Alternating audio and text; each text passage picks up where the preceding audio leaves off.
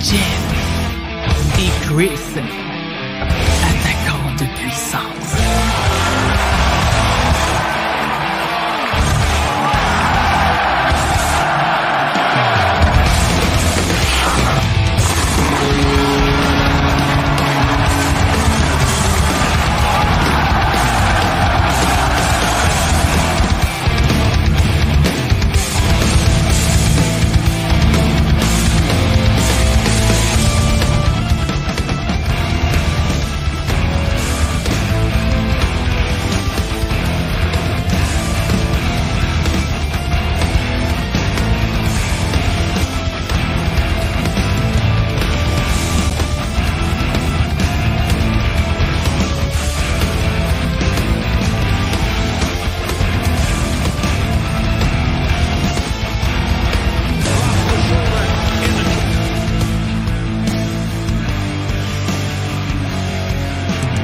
Bonjour tout le monde!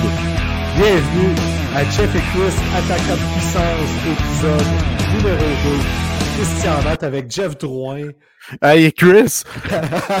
Je sais pas si tu as remarqué, mais il y a une chanson qui joue en arrière-plan. Ouais, mais j'ai vu ta face, je me suis dit de la merde, je parle. ok, ben, je te laisse recommencer. Fait que, bonsoir tout le monde. Bienvenue en direct à votre rendez-vous hebdomadaire avec Jeff et Chris Attaquant de puissance épisode 2. Le premier épisode a été la semaine dernière. Donc, euh, une première qui, qui, nous a permis de nous réchauffer. On peut-tu le dire, Jeff? Ouais, on était rouillé un tantinet. Chris, on va se dire les vraies choses. Ça faisait un moment qu'on n'avait pas fait de live. Hein? Ouais. Euh, quelques semaines, quelques mois euh, se sont écoulés. Je me souviens plus c'est quand qu'on a terminé dans le carnet. Ça fait C'était en pas. janvier. C'était en janvier. C'était à peu près un an qu'on avait Fait été que- notre dernier ensemble. là. Exact. On avait de la rouille enlevée de, sur nos articulations et tout ça, mais je pense que ça va aller de mieux en mieux. Puis là, ben, on s'auto-produit. Fait que, tu vois, aujourd'hui, je me suis dit, Chris, je veux pas faire d'erreur pendant le show. Je commence avec une erreur, tu sais. Mais on est des humains, fait que on vit avec ça, hein. Tu sais, on, on va vivre avec ça. C'est les joies du direct, Chris, c'est ça? C'est exactement ça. Puis, gars, on fait avec, on est capable de faire avec, on va le dire. Euh, bienvenue à ceux qui nous ont écoutés la semaine dernière. Merci à ceux qui ont fait des excellents commentaires, qui incitent des gens, euh, des nouvelles personnes à être, avec nous en direct ce soir. Le concept de Jeff et Chris attaquant de puissance, c'est simple. C'est un match de hockey. Donc, on est présentement dans le, dans le warm-up qui va arrêter bientôt. Ça va être suivi d'une première période avec, où on va parler du Canadien. La deuxième période avec un party mix où on va parler de, plein de sujets. Et troisième période, cette semaine, on a Anthony Martineau, journaliste à TVA Sport, qui va venir parler des espoirs du Canadien avec nous. Puis je vais te dire tout de suite, Jeff, je t'avoue une chose. Je m'attendais à challenger davantage Anthony, mais là, euh, Francis Bouillon a mis de l'eau dans mon gaz.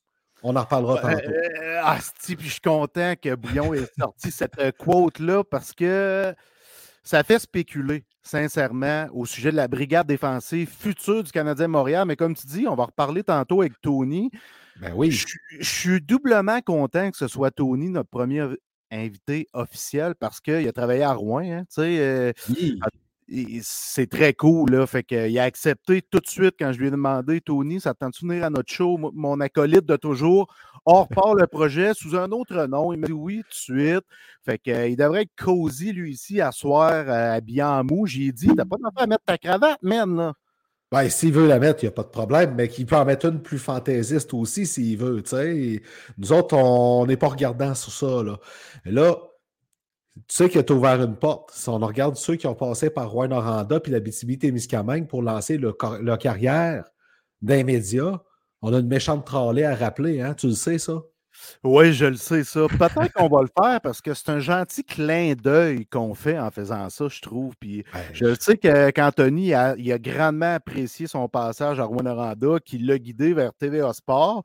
Puis aujourd'hui, ben, tout le monde connaît ce petit gars-là. Tu sais, il a 27 ans. Puis euh, moi, je le trouve phénoménal, là, sincèrement. Je suis- je suis très content. C'est pour ça, Chris, que je me suis permis. C'est De- pas, pas du Vico, là. C'est, du Vico, nous autres, on disait ça, hein, dans, dans- Ouais. du Vico, c'est du lait au chocolat, mais c'est du courant des bois avec du lait.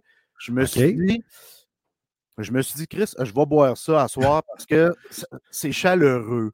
Moi, je pensais que c'était ton lait chaud pour te coucher, avant de te coucher tantôt quand on aurait fini.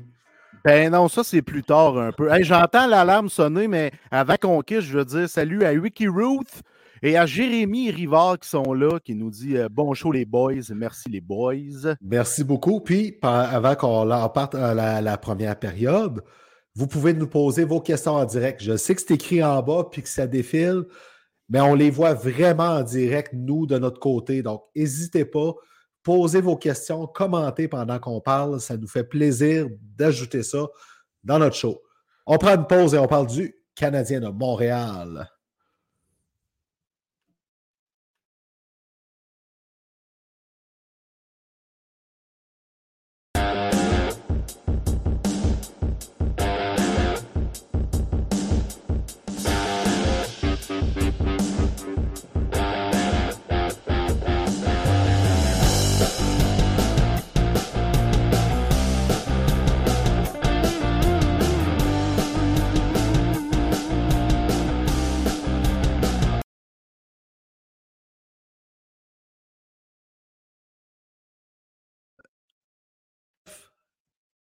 Hi, Chris. Oui.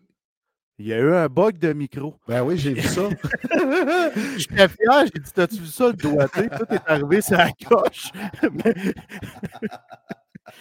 Là, oh, Jeff, il parle, on ne l'entend pas, puis c'est pas parce qu'il veut me donner un break, fait qu'il y a un problème quelque part. Donc, première période avec le Canadien de Montréal. Une, euh, une semaine qui a eu quand même d'action. Puis on va commencer dans l'ordre, si tu veux bien.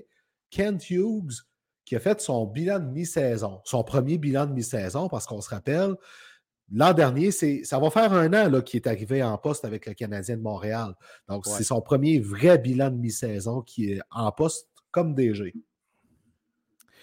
Euh, oui, puis on a vu un Kent Hughes euh, très confiant. Hein. J'aime beaucoup cet homme-là, euh, sa façon de parler. Sa Il était quand même clair dans ses propos ça fait du bien de voir ce type de personne-là en poche chez Canadien Montréal qui a l'air moins bougonneux. Parce qu'on va dire les vraies choses, Chris. Là. Bergevin à la fin de son parcours. Là. Oh, ben, en fait, il y a eu comme une cassure à mi-parcours, je dirais, avec Marc Bergevin. Puis c'est là où que, euh, ça parlait beaucoup, qui contrôlait beaucoup, beaucoup, beaucoup, beaucoup ce qui se passait autour de l'équipe. Même, on peut dire, c'était un surcontrôle. Donc, euh, ça, ça je comprends le but de vouloir contrôler une partie du message. D'un autre côté, ça éloigne ton équipe des partisans. Puis c'est eux qui payent le gros prix pour aller voir ton équipe. Puis tu puisses payer tes joueurs. Oui, tout à fait. Fait que moi, ce renouveau-là de Ken Hughes, de Jeff Gorton, je suis très, très, très emballé. Puis j'ai aimé les propos de Ken Hughes, Chris, euh, lors de son point de presse de mi-saison. Euh, j'ai aimé, il a mis un peu Quelques points sur les I, quelques barres sur les T. Euh, il était ferme au sujet de Samuel Montembeau. Ça, je suis très, très content. Écoute, à chaque année, c'est le trophée Jacques Beauchamp qui est donné aux joueurs qui sont le plus démarqués dans l'ombre ou euh, chez le Canadien. C'est quelque chose comme ça. Moi, cette année, je pense qu'on sait déjà c'est qui le récipiendaire, puis c'est Samuel Montembeau. oui, Albert Jacquet, il fait bien. Oui, euh, tu as sais, parce que Jacker, on va le dire, pour une saison recrue pour un joueur qui n'a pas, pas, été repêché, un défenseur à 20 ans, début vingtaine dans, dans le pire des cas, c'est quelque chose qui réussit. Mais Samuel Montembeau, c'est incroyable. Là. Il est en train de faire sa place, pas à peu près dans l'équipe. Là. Ben, il, est, magistral. Puis juste la semaine dernière, il y a beaucoup de Montembeau dans les gains du Canadien. Là, on va être franc. Contre les Jets, un gain de 4 à 1, deux buts du beau Dadanov. Ça, ça va faire du bien, mais il continue à avoir sa grosse crise de face de boîte quand même. Mais Montembeau a gaulé pour 962, donc il est un rouage important pour ce gain-là du Canadien. Puis après ça, on l'entend, contre-performance contre les Panthers. Oui, Qu'est-ce qui se passe après ça? Il rebondit avec force contre les Maple Leafs. Et c'est ça la force qu'on parlait la semaine passée de Montembeau, sa résilience. Oui, exactement. Ça, là, ça démontre tout le caractère qui habite ce jeune homme-là. Il goal en pleine confiance.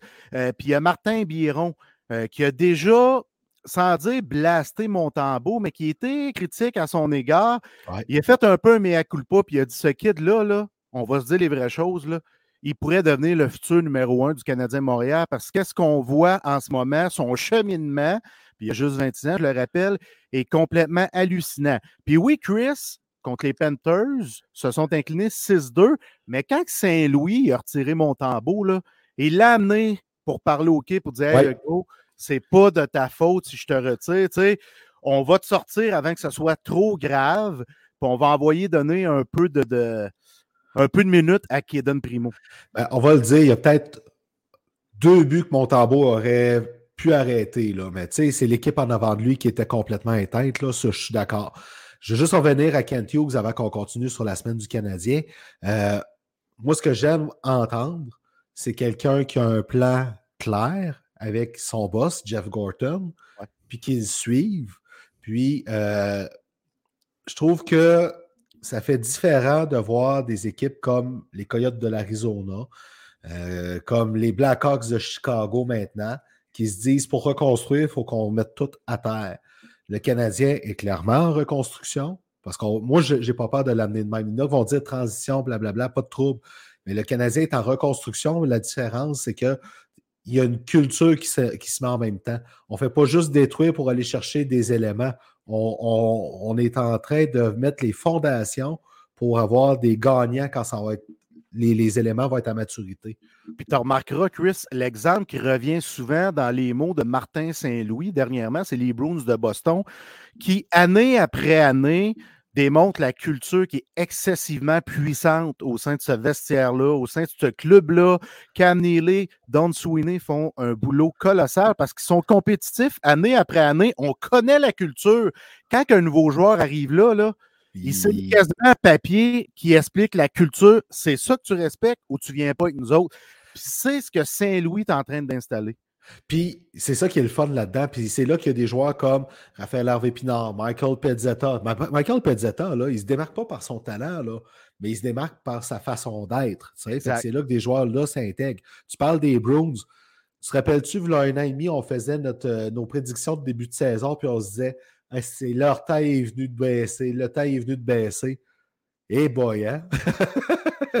ça arrive jamais, justement, en raison de la culture. Tu sais, Patrice Bergeron, il a accepté beaucoup moins d'argent pour se dire Moi, je veux gagner dernière fois avec mon équipe. Il a réussi à ramener son chum David Krejci, qui a une saison du tonnerre. Tu sais, on en a parlé la semaine dernière. Le trio tchèque est hallucinant, Pasternak et euh, Pavel Zaka. En tout cas, moi, j'aime beaucoup les Bruins, mine de rien. Je, suis un anti-Bruins, mais en même temps, j'aime beaucoup les Bruins, Chris. Ben, c'est parce qu'on aime ce que euh, la façon de gérer une organisation, ça se dégage de ce côté-là. Ils ont fait des erreurs pareilles qui auraient pu lui être coûteuses. Tu sais, Tyler Seguin abandonné avec lui aussi vite, ça, ça a été une erreur. on peut-tu le dire, là? Euh, c'est un peu à cause de Claude Julien qui ne pouvait pas coacher ce genre de jeunes-là de, de, cette, de cette génération-là. On peut le dire, là?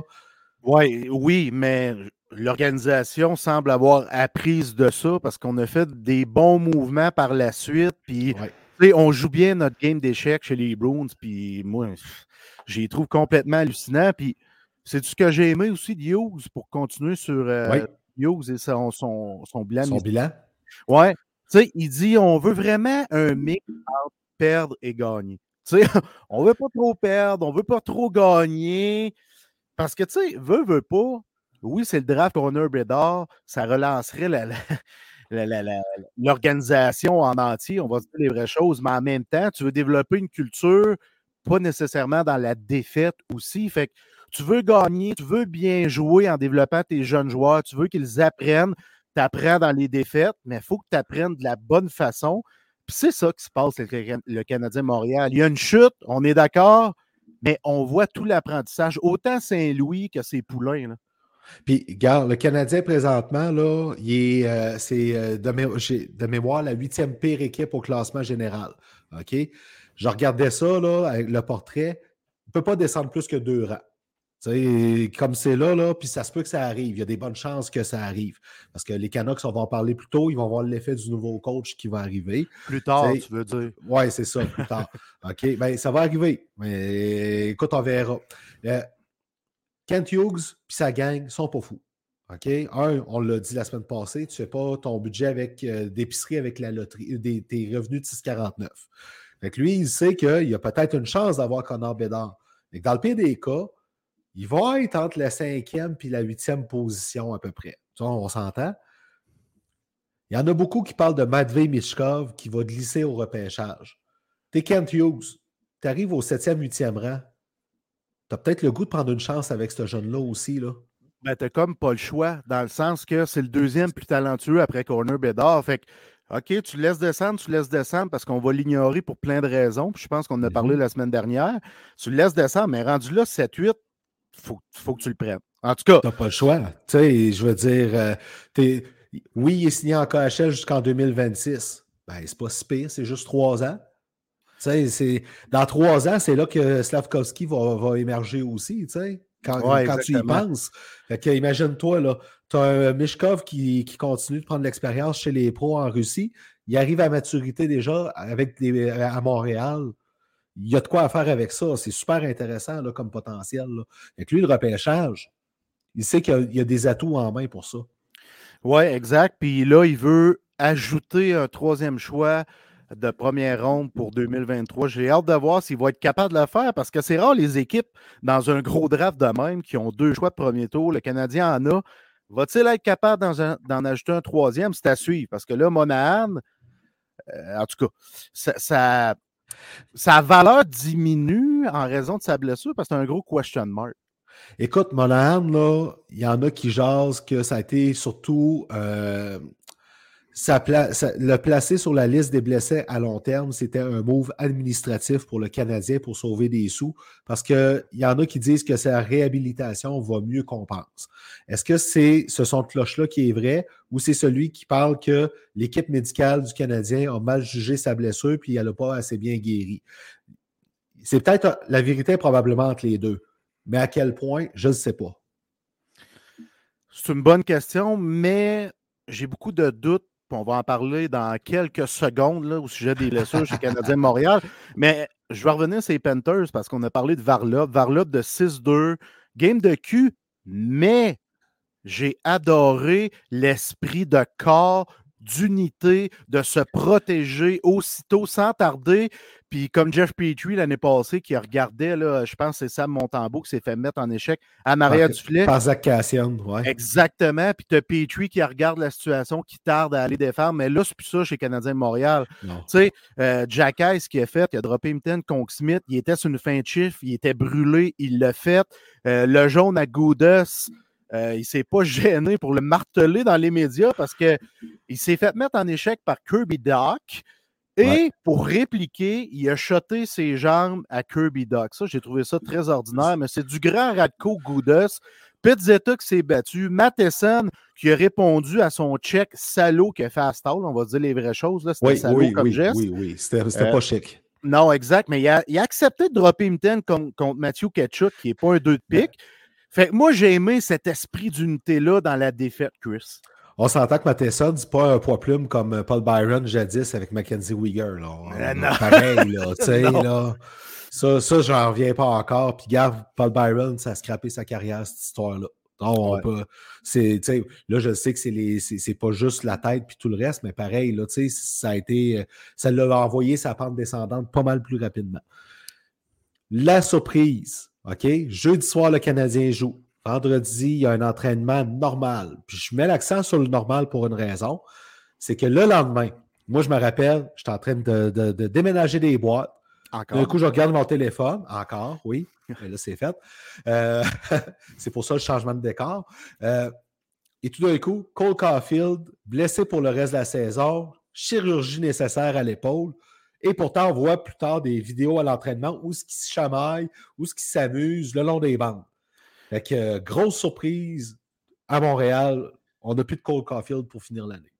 Non, ben, je pense que plusieurs personnes ne s'attendaient pas à ça. Puis moi, ce que je trouve drôle, c'est que euh, je lis sur les réseaux sociaux plusieurs commentaires, puis je dirais que 98% des gens qui suivent le Canadien, des journalistes sur le beat et tout ça, disent ça sort un peu du champ gauche, mais tu as deux, trois illuminés qui arrivent, puis Ah, mais ça paraissait que Cofield était blessé, puis nanana, hey, come on. Ça fait, on parle de minimum deux à trois mois qui traînent cette blessure-là, soit dit en passant. Il y en a qui pensaient que c'était le match contre les Flames, mais c'était avant ça aussi. C'était avant ça. Exactement. Son épaule débarquait, pas souvent. Puis elle rembarquait, mais là, elle débarque trop souvent. Fait que là, on a décidé de passer à l'action. Puis c'était la, décision à prendre. Puis de toute façon, on sait que la saison, le les, dirigeants du Canadien savent depuis le début qu'ils ne feront pas les séries. On a vu de Confield qu'est-ce qu'il pouvait faire. Puis là, en plus, il jouait malgré cette douleur-là. On sait ce qu'il peut faire malgré la douleur. Fait que c'est un guerrier, c'est un combattant, c'est numéro un. Euh, c'était le temps de l'opérer pour que l'équipe 1, ben, de toute façon, laisser la chance à des jeunes comme Harvey Pinard, Lonen, Anthony Richard. On peut tous les nommer, ceux-là, là, pour qu'ils puissent se faire valoir parce qu'il va y avoir des postes sur le quatrième trio pareil. À chaque année, c'est ça. La profondeur est toujours mise à l'épreuve. C'est le temps de voir qu'est-ce qu'on a euh, dans l'alignement de ce côté-là. Mais ça restait une surprise pareille parce qu'on. Confield, là, comparé à Suzuki, puis ça, je te l'ai déjà dit, Suzuki, je trouve que ses tirs sont pas mal moins francs depuis un bout de temps. Lui, ça ne m'aurait pas surpris de lire ça. Cole Caulfield, pas pas tout. Parce que c'est, il était, il était sa coche. Ouais, la vélocité était là, puis si on continue à faire du millage sur Caulfield, euh, Pat Brisson, qui est l'agent de Caulfield, est sorti dans les médias pour jaser avec euh, Elisabeth Ranco, La Tendresse et La Pierre samedi dernier. Ça, ça veut dire beaucoup de choses. Puis aujourd'hui, Phil Boucher qui fait une sortie en règle. Phil Boucher, son agent, c'était Pat Brisson. Fait qu'il connaît très bien le type de personne qu'il est.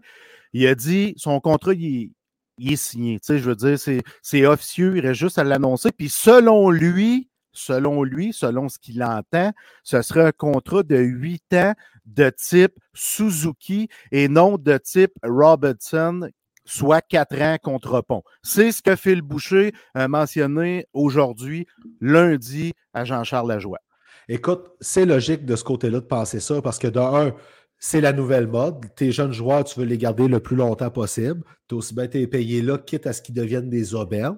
Euh, les sabres ont montré la voie avec Tage Thompson. Ça, on s'entend. Tage, Thompson, s'il signe un contre-pont, cet été, là, il ne signe pas à 7 millions par saison. Là. les Sabres ont été clairvoyants, mais Thompson, il y a quand même une sécurité. Fait que ça, c'est gagnant-gagnant là-dessus. Là. Caulfield, ben, ce que ça démontre, si jamais c'est le cas, c'est que lui, ce qu'il veut, c'est que l'équipe gagne. Il est payé à une certaine valeur, une bonne valeur, mais il ne demande pas la, lune pour être sûr que le Canadien va avoir des quelques cent mille ici et là pour pouvoir aller chercher d'autres éléments. Moi, c'est ce que je code. Exact. Puis en faisant ça, on parlait de culture tantôt, ben, ça rejoint un peu la culture qu'on veut installer. Ça, j'adore ça. Puis on continue sur la culture parce que j'adore ça, Chris. Contre les livres, on a appris que Cofield n'était pas là. Là, on s'est dit, hey, c'est les livres, notre frère marqueur, il n'est pas là, qu'est-ce qui va se passer? Ben, une équipe qui apprend que son meilleur joueur, son meilleur buteur va être absent pour le restant de la saison, l'adrénaline monte, one shot, là. ça peut durer une, deux, trois games. Là. Mais là, cette game-là, 3-2 en overtime. Rem Pitlick, qui est redevenu le joueur qui était l'an passé. Raphaël Harvey-Pinard, qui a du gaz à côté. Alex Belzil, qui a du gaz. Mais c'est tout des pas vers une culture qu'on est en train d'installer. Puis on a entendu Martin Saint-Louis au sujet de Raphaël Harvey-Pinard. Puis on peut comprendre qu'il l'adore, qu'il l'aime beaucoup parce que lui, il remplit toutes les, sais, sa feuille culture que tu coches, lui, il remplit tout. Ah, il, y a, tout ça. Ben, c'est un meneur, on le sait depuis longtemps, c'est un capitaine. C'est quelqu'un qui est capable de montrer la voie à ses coéquipiers puis prôner par l'exemple. Ça, c'est clair. Je vais t'avouer une chose. Samedi soir, j'écoute l'avant-match du Canadien. Et là, les intervenants de TVA Sport donnent leur prédiction pour le match. Puis quand Renaud Lavoie dit le Canadien va surprendre les T'as ri de lui, hein? Ben, qui n'a pas ri? Oui. Toi, t'as pas ri? Euh, attends. Sans farce, là. Je te, je te jure, Chris, là. J'ai ri du. Lui a mis ça 5 à 1. J'ai ri du pointage, mais moi, je me suis dit, ça va être une game serrée. Parce que le Canadien est boosté. Tu sais, j'écoute souvent le podcast On Jase à tous les midis. Guy Boucher fait des interventions, puis je retiens beaucoup de choses qu'il dit, dont cet effet-là de monter en adrénaline après un obstacle qui peut durer, comme je te dis, un match, deux matchs, trois matchs, qui va redescendre. Ça, c'est évident, mais je me suis dit, Christy, c'est ça qui va se passer chez le Canadien. Puis tant mieux parce que le spectacle a été bon pour les gens au Centre Bell. parce qu'il faut se rappeler de ça. Il y a des gens qui continuent d'aller voir le spectacle, même si tu as Carré Price qui n'est pas là, Paul Byron, Jonathan Drouin, Yoel Armia, euh, Cole Caulfield, Juraj Slavkovski. Ça commence à. Ça Jake Evans, Brandon Gallagher, Brandon Gallagher. Écoute, là, on est rendu à neuf joueurs. C'est neuf joueurs sur la liste des blessés. C'est énorme. Puis c'est des bons joueurs, tu sais, jusqu'à un certain point. Dans leur rôle, dans Bonne Chaise, c'est des bons joueurs. Donc, c'est quelque chose. C'est que tu es, le partisan au Centre Bell qui s'en va dans les rouges, puis tu n'as pas payé ton billet 50$, là ben, tu mérites d'avoir un certain show comme ils ont eu samedi soir contre les Maple Leafs. Oui, le Canadien a donné tout un show. Encore une fois, c'était une preuve de caractère. Josh Anderson, là, moi, te le dire, s'il jouait toujours contre les Maple Leafs de Toronto, ce serait un Christy de joueur constant. Parce que lui, ce qui nous énerve le plus, OK, il y a peut-être un hockey sense qui se, qui, qui se rapproche, qui se rapproche d'une barbotte. Tu sais, on, Ok, je sais plus poli, il a dit, ben, vas-y, c'est bon. Mais si, mettons, faisait preuve de constance, on en parlerait moins de son manque de hockey sense qui est tellement flagrant. Il a joué un gros match, Anderson, pour vrai, contre les Leafs. Sais-tu qu'est-ce qu'il faudrait dans ce cas-là? Un budget pour Mesmer. Il hypnotise toujours contre les Maple Leafs. Je sais pas si ça pognerait. Euh, je ne sais pas. Je ne sais pas, mais moi, je veux le voir. Hein? C'est la fin de la période, on dirait qu'on l'a fini juste à temps. Chris, vous, on prend le beat. Ah, ben moi, je le voyais, tu sais. Ah! En passant, t'as pas l'air de croire à Mesmer, toi, là. Je peux te garantir une chose. Non, mais j'y crois depuis que tu me l'as conté parce que tu as vécu de quoi avec Mesmer, puis on le racontera à un moment donné. Disons qu'il euh, ne verra plus à ses spectacles, mais c'est pas parce qu'il est pas bon c'est parce qu'il est trop bon. Fait que, Jeff, on va prendre notre pause. Euh, au retour, Party Mix de la Ligue nationale avec en ouverture Bruce Boudreau, qui, on s'en doute depuis un bon moment, était sous l'épée de Damoclès qui est tombé. Yes, sir.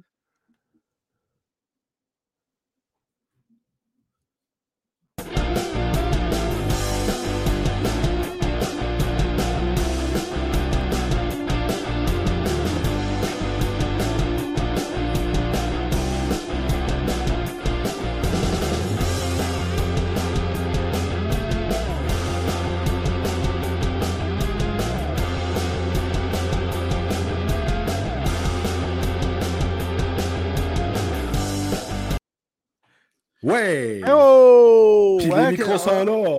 Comment ça être à coche? Je te le dis, là, on va être bon d'ici 30 shows.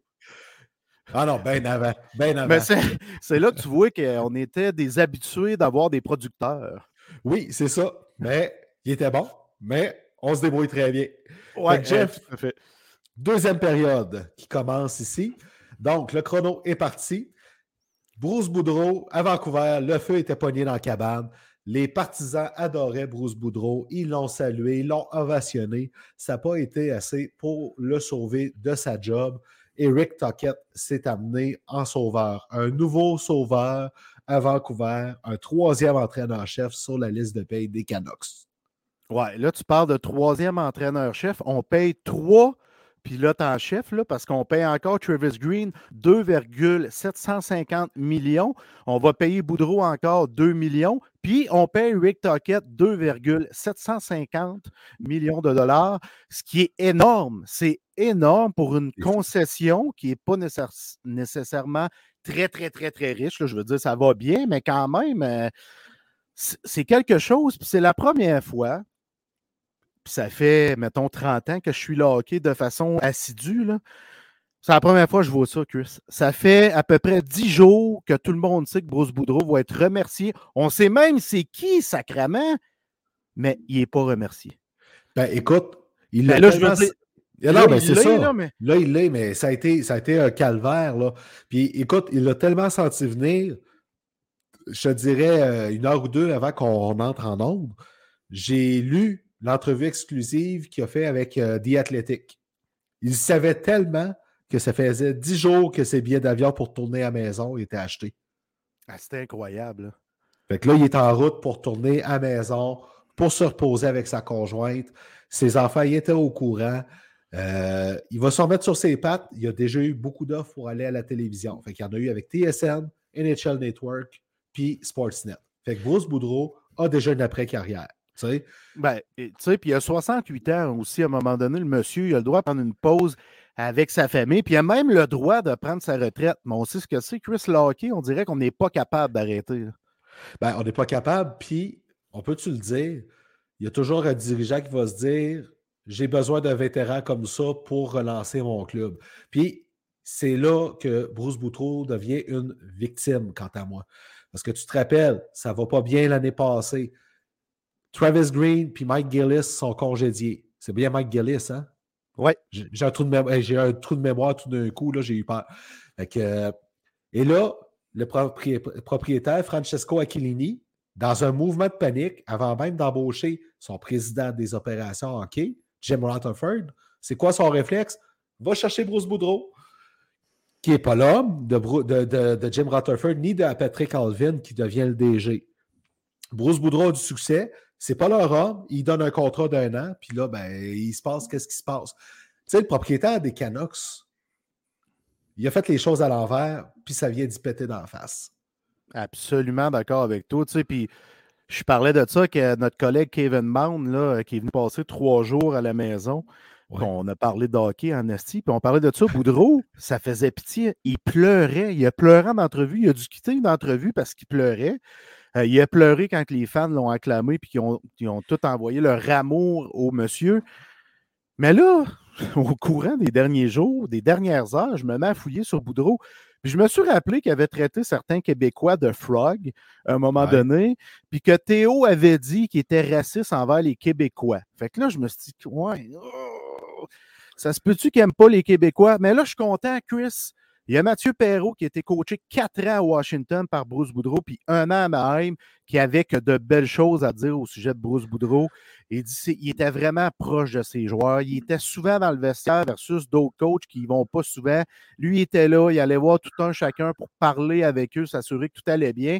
C'était ça, Bruce Boudreau. C'était pas un gars de X puis de O sur le tableau. Ah non, pas partout, là. C'était un gars près de ses joueurs. C'était un motivateur avec 18 euh, sacs dans une phrase, mais c'était quand même un motivateur. Donc, tu sais, ça me peine de voir ça. Puis, ce qui me double peine, Chris, c'est Rick Tockett qui arrive là.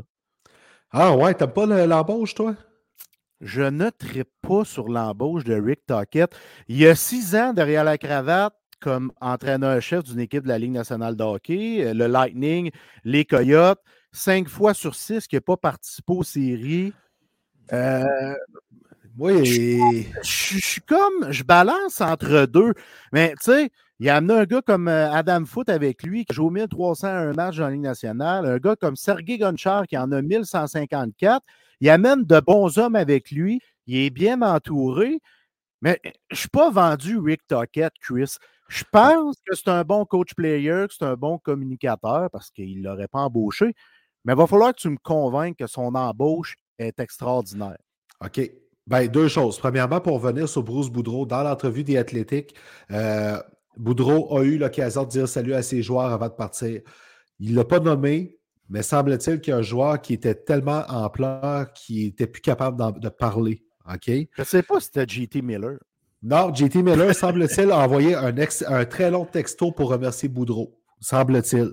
Euh, mais regarde ça euh, à suivre. Euh, pour ce qui est de Rick Tockett, je comprends les gens qui sont mitigés. Moi, je penche un peu plus du côté positif de la balance. Pourquoi? Parce qu'avec les Coyotes, il a coaché, une équipe qui était dans des conditions qui n'ont jamais été idéales. On peut-tu le dire, là? Qui n'avait pas de direction. Tu sais, André Tourigny, présentement, là, il fait un job colossal. Mais on sait exactement la direction que les Coyotes vont prendre. Quand Rick Tockett était derrière le bas des Coyotes, on ne savait jamais ce qui allait se passer. C'était une boîte à surprise. Puis malgré ça, il y a quand même eu certains résultats. Puis Clayton Keller allait bien sur Rick Tockett. Christian Dvorak, qui était avec les Coyotes, avait des bons résultats aussi. Là, il est rendu à ce qu'il faisait avec les Coyotes, avec le Canadien. je ne dis pas que c'est l'embauche de l'année, mais je pense qu'elle est meilleure qu'on pense à cause de ça. Là, on va le voir. Tu sais, quand il était à Tampa Bay, il n'était pas prêt à être derrière, le banc ou il était peut-être. il, a il a fait des erreurs d'entraîneur de, recru. En Arizona, il s'est durci la couenne. Là, on va voir qu'est-ce qu'il est capable de faire. Ben, je, le souhaite, mais tu sais, il arrive là. Euh, c'est vrai que Toquette, il peut avoir une certaine pogne, puis il va peut-être être capable de calmer les sauts d'humeur de Miller parce que on a vu une tonne de séquences où Mela il arrive au banc, puis il crie, puis il sac. On l'a vu en Irlandais, son gardien de but, à un moment donné, parce qu'il voulait qu'il s'en aille au banc, au banc pour acheter un sixième joueur ou quelque chose comme ça. Euh, euh, lui, c'est un, je pense, c'est un petit, un petit problème, Miller. C'est un gars qui ne mérite pas la lettre qui a son chandail jusqu'à preuve du contraire. Fait que moi, je pense que ça prend un bon talk avec ce joueur-là en partant pour calmer un peu euh, la lourdeur autour du club parce que c'est pas le fun pour les autres joueurs quand tu vois un leader comme JT Miller agir de la sorte. OK, c'est correct que tu veux le gagner, mais moi, je trouve pas que c'est la façon de le démontrer. Oui, exactement. Là, ça, là-dessus, il n'y a pas de doute. Puis, en plus, ils sont pris avec. On peut-tu le dire, les, choses comme ils sont? Oui, c'est ça. Sont, là, ils sont pris avec. Ils n'ont pas le choix de travailler avec lui. Mais là, ils vont avoir le choix de décider ce qu'ils font avec Beau Harvat. Et là, il est magasiné pour l'instant. Est-ce que l'arrivée de Rick Tockett va changer la donne? Parce que ça arrive des fois, ces choses-là. Peut-être, peut-être pas. Mais là, ça commence à parler du prix à payer pour Beau Harvat. Puis il y a même une équipe en particulier qui a commencé à, s'insérer un peu dans les rumeurs. Fait le prix, Jeff, exactement, tu m'as envoyé ce qu'il fallait là-dessus. C'était trois jeunes joueurs. Les Canucks ne veulent rien savoir, ne voudraient rien savoir de choix au repêchage. Oui, euh, là, il y, a, quelques équipes qu'on entend parce que je vais t'en nommer une, puis on est d'accord là-dessus. Là. Le Kraken de Seattle, ce qui se passe avec cette équipe-là cette année, Ron Francis se dit ah, fuck, on est là, là. On est là. Si, j'ajoute un pion comme Bo Horvat sur mon échiquier, euh, je viens de faire ça. Là, je suis là, là. Là, je fais ça. Là, ben parce que c'est ça, Bo Horvat. C'est un joueur d'impact solide. Là. Ben oui. C'est pas un centre 2A ou un centre 1B, c'est un centre 1A que tu amènes. C'est un grand leader, c'est un gars qui a 30 buts, qui est en chemin pour en marquer 46 au sein de la Ligue nationale de hockey. Là, puis chez moi pas de tomate parce que j'ai dit que c'est un grand leader, parce que ce qui se passe à Vancouver, ouais, mais si c'est un grand leader tant que ça, il serait capable de gérer ce qui se passe à Vancouver. OK. Ben oui, non, non, mais je veux dire, à un moment donné, il y a des limites là, à être dans la boîte avec tout ça. Là, je veux dire, euh, n'importe qui. Il y en a très peu qui se débrouilleraient comme euh, dans ce genre de boîte-là. Moi, j'en ai un qui j'ai deux noms en tête comme c'est là. Jonathan Taze, ah, Sidney Crosby, puis chez Weber jadis. C'est les trois noms qui me viennent en tête qui, qui seraient capables de composer avec tout ce qui se passe à Vancouver présentement. Oui, il n'y en a pas beaucoup. C'est vrai qu'il n'y en a pas beaucoup. Il y a Patrice Bergeron qu'on peut ajouter ah, ben à ça. Honnêtement, c'est des gars qui seraient capables de gérer ces situations-là. Ce n'est pas donné à tout le monde de gérer ça parce que c'est du gros caca en ce moment qui se brasse là. Euh, puis pour revenir à Orvat. Oui, parce que je vais y revenir. Continuer, ben oui, pour continuer. Euh, vas-y avec ton point, je te drop le mien après. OK. Trois jeunes joueurs. si le Kraken est pour donner Shane Wright, parce que c'est le nom qui ressort. Exact. Ce qu'ils demandent comme prix, ce n'est pas un prix de joueur de location. OK? Ça veut dire que s'il y a une équipe qui est prête à payer ce prix-là au Canucks, c'est que Bo Horvat va signer un contrat pratiquement tout de suite avec sa nouvelle équipe. Tu ne donnes pas un Shane Wright, par exemple, ou trois bons jeunes joueurs pour un joueur de location si tu es pour le laisser aller. Exactement. Ça, le point est très, très intéressant. Puis si tu donnes Shane Wright, je ne suis pas sûr que tu as besoin de donner plus de assets que ça. Là. Sais, quand même, c'est ton meilleur prospect que tu donnes dans l'échange. Fait que si tu ne signes pas Horvat, Christy, tu ne peux pas donner plus que Shane Wright. Mais si tu signes Horvat, tu peux donner Shane Wright, tu peux donner un bon choix tant qu'à moi.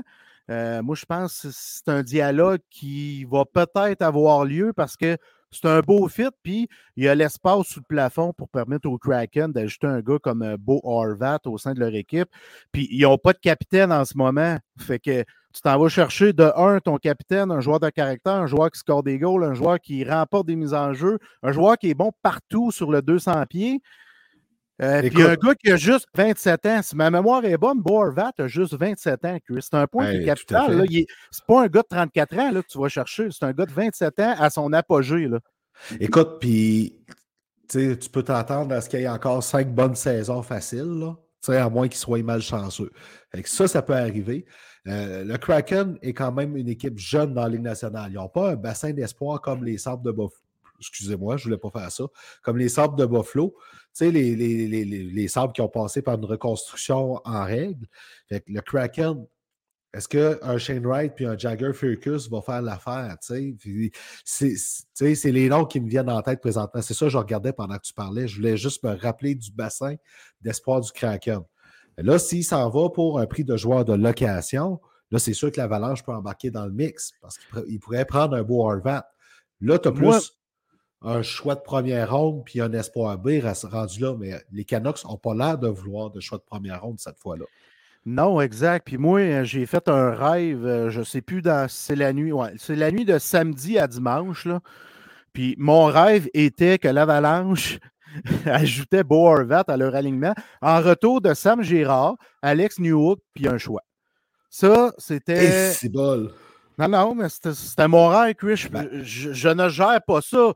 Je veux dire. Mais je me disais, dans mon rêve, là, moi, j'ai, dit à Joe Sakic, là, fais pas le fou, Joe. faut que tu t'assures de, de, signer Bo Horvat avant de faire cette transaction-là. Si tu signes Horvat pour 6-7 ans, j'endosse ça. Parce que moi, j'étais comme le boss de l'avalanche, si on veut. OK, ouais, ouais, ouais. Ça, je te le dis, c'est dans mon rêve les plus fous. J'ai rêvé à ça. Mais moi, je pense que l'avalanche, c'est pas impossible, Chris. OK, question de même. Tu n'as pas de capteur de rêve au-dessus de ta tête hein, quand tu t'endors? J'ai pas de capteur de rêve, malheureusement. Mets-en pas, mets-en ah pas. non, je trouve ça super cool. ah non, mais. C'est un beau rêve. Ben, c'est parce que. Qu'est-ce que tu n'aimes pas dans ce rêve-là? Euh, c'est Sam Gérard qui est donné dans ce deal-là que je suis pas convaincu. Oui, mais il est cinquième défenseur. Oui, mais il est utile pareil. sais, il, ne coûte pas cher aussi pour ce qu'il apporte. non, mais il faut que tu sortes du salaire parce que si tu veux embarquer ah, il faut que tu sortes du salaire. Puis moi, j'ai après ce rêve-là, je suis allé analyser le, cap friendly, l'Avalanche du Colorado. Le seul que tu peux sortir de ton organigramme qui fait plus ou moins mal, c'est Sam Gérard. Ben oui, mais en même temps, écoute, j'ai hâte de voir. Parce que Sam Gérard, en effet, il va finir par être échangé par l'Avalanche. Ça, ça semble parti, tu as raison, pour des raisons salariales. Puis c'est parce qu'éventuellement, il va falloir qu'il signe d'autres jeunes joueurs aussi. Là. New Hook, s'il reste, là, présentement, il continue à apprendre, mais c'en est un qui peut potentiellement coûter cher. Fait que tu as raison, Sam Girard, il n'y a pas de fumée sans feu, parce que ça fait deux ans que son nom est dans le moulin à rumeur. Ouais, puis en plus de ça, New Hook, ce qui me fatigue, c'est sa demi-visière. Il y a une grosse demi-visière. Je trouve que ça ne fait pas que l'avalanche du Colorado. Fait mon rêve, il n'est pas si pire que ça, Chris. Il serait parfait pour les Canucks dans ce cas-là. Les Canucks, c'est avec une équipe de demi-visière. c'est ça. J'adore ça. OK. Il y en a un qui est bien malchanceux. Euh, je sais que c'était pas la personne qui, semble-t-il, était la plus appréciée à Montréal. Mais quand même, Max Pacioretty qui revient au jeu, puis qui se blesse aussitôt, puis Écoute, une chance qu'il n'a pas coûté cher euh, aux Hurricanes hein, comme c'est là pour acquérir parce qu'il n'a pas eu le temps de donner grand-chose non plus. Hein. C'est très triste. Euh, Max Pacioretty, euh, je ne suis pas le plus grand fan de Max Pacioretty. Par contre, il a travaillé très, très, très, très, très fort pour revenir avant la date d'échéance de son retour au jeu. Tu sais, c'est colossal ce qu'il a fait là, parce qu'il a devancé l'échéance qui était prévue au départ. Fait que j'ai dit, OK, un tendon d'Achille, euh, honnêtement, c'est une grosse blessure pour un hockeyeur. Puis lui, il parvient à faire un retour hâtif. Mais ça a fait en ça parce qu'on l'a vu ce qui s'est passé sur la séquence vidéo. Là. Ouais, c'était pas beau, là. Ça a juste lâché, genre, là.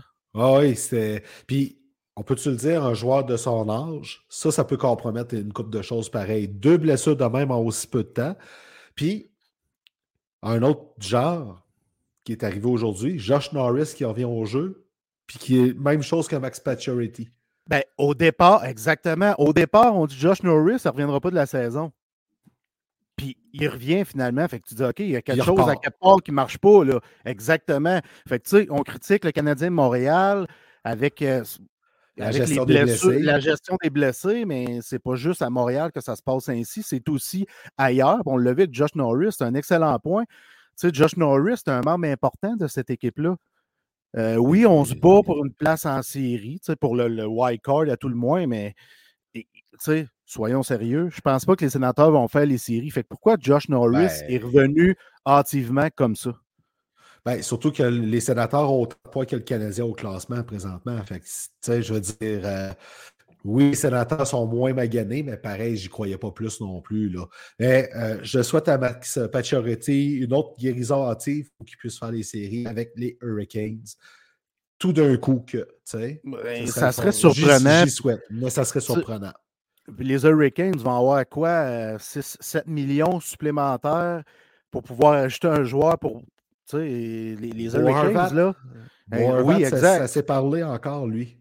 C'est une autre organisation qui pourrait s'intéresser à Bo avec l'espace qui va se créer en raison du départ de Pacioretty. Puis cette équipe-là veut gagner la Coupe, la, la, coupe Stanley. C'est pas mal l'un des meilleurs clubs dans l'Est. les Bruins, les Hurricanes, les Leafs, le Lightning. C'est des clubs qui veulent aller chercher une Coupe Stanley.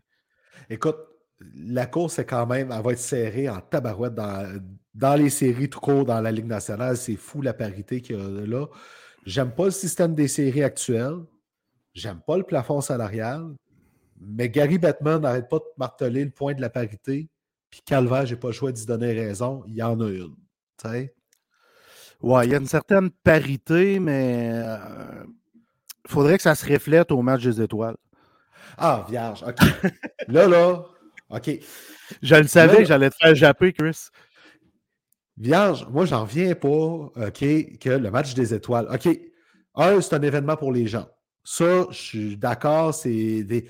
Moi puis toi, on n'est pas le public cible du match des étoiles. Ça, je vis bien avec. Mais que le meneur, on va le dire dans même, le meneur au trophée Norris, Rasmus Dalin ne soit pas là, moi, ça me jette sur le dos. Ben, moi, ça me jette sur le cul. Écoute, ouais, ben c'est on peut le dire comme on veut, ça n'a aucun bon sens. Cole Caulfield, on peut le dire, j'adore Nick Suzuki. Mais Cole Caulfield, ce qu'il faisait là, il y avait un petit peu plus sa place au match des étoiles que Nick Suzuki présentement. Il y a plein, plein, plein d'aberrations comme ça. Ça me jette sur le cul. Je vais reprendre ton expression. Je trouve que c'est un événement qui perd de la saveur à cause de ça. Ben, l'une des aberrations, Chris, là, il y a trois défenseurs. Il y a trois défenseurs. Cinq? Cinq. Oui, oui, c'est gros raison. Non, non, c'est un, par, un, par équipe. je veux dire. Exact.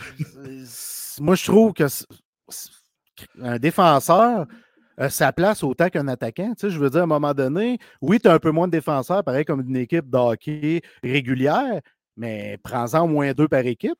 Tu sais, je trouve ça un peu aberrant pour la position de défenseur. Il y, a, il y, a, plein de bons défenseurs qui ne se retrouvent pas au match des étoiles, qui auraient justement excité les, les, jeunes d'aujourd'hui euh, plus que d'autres joueurs. En tout cas, c'est un peu mal fait, moi, je trouve, le système du match des étoiles de la Ligue nationale de hockey. Mais j'ai une solution. Pour une fois, je chiale. Je vais amener une solution.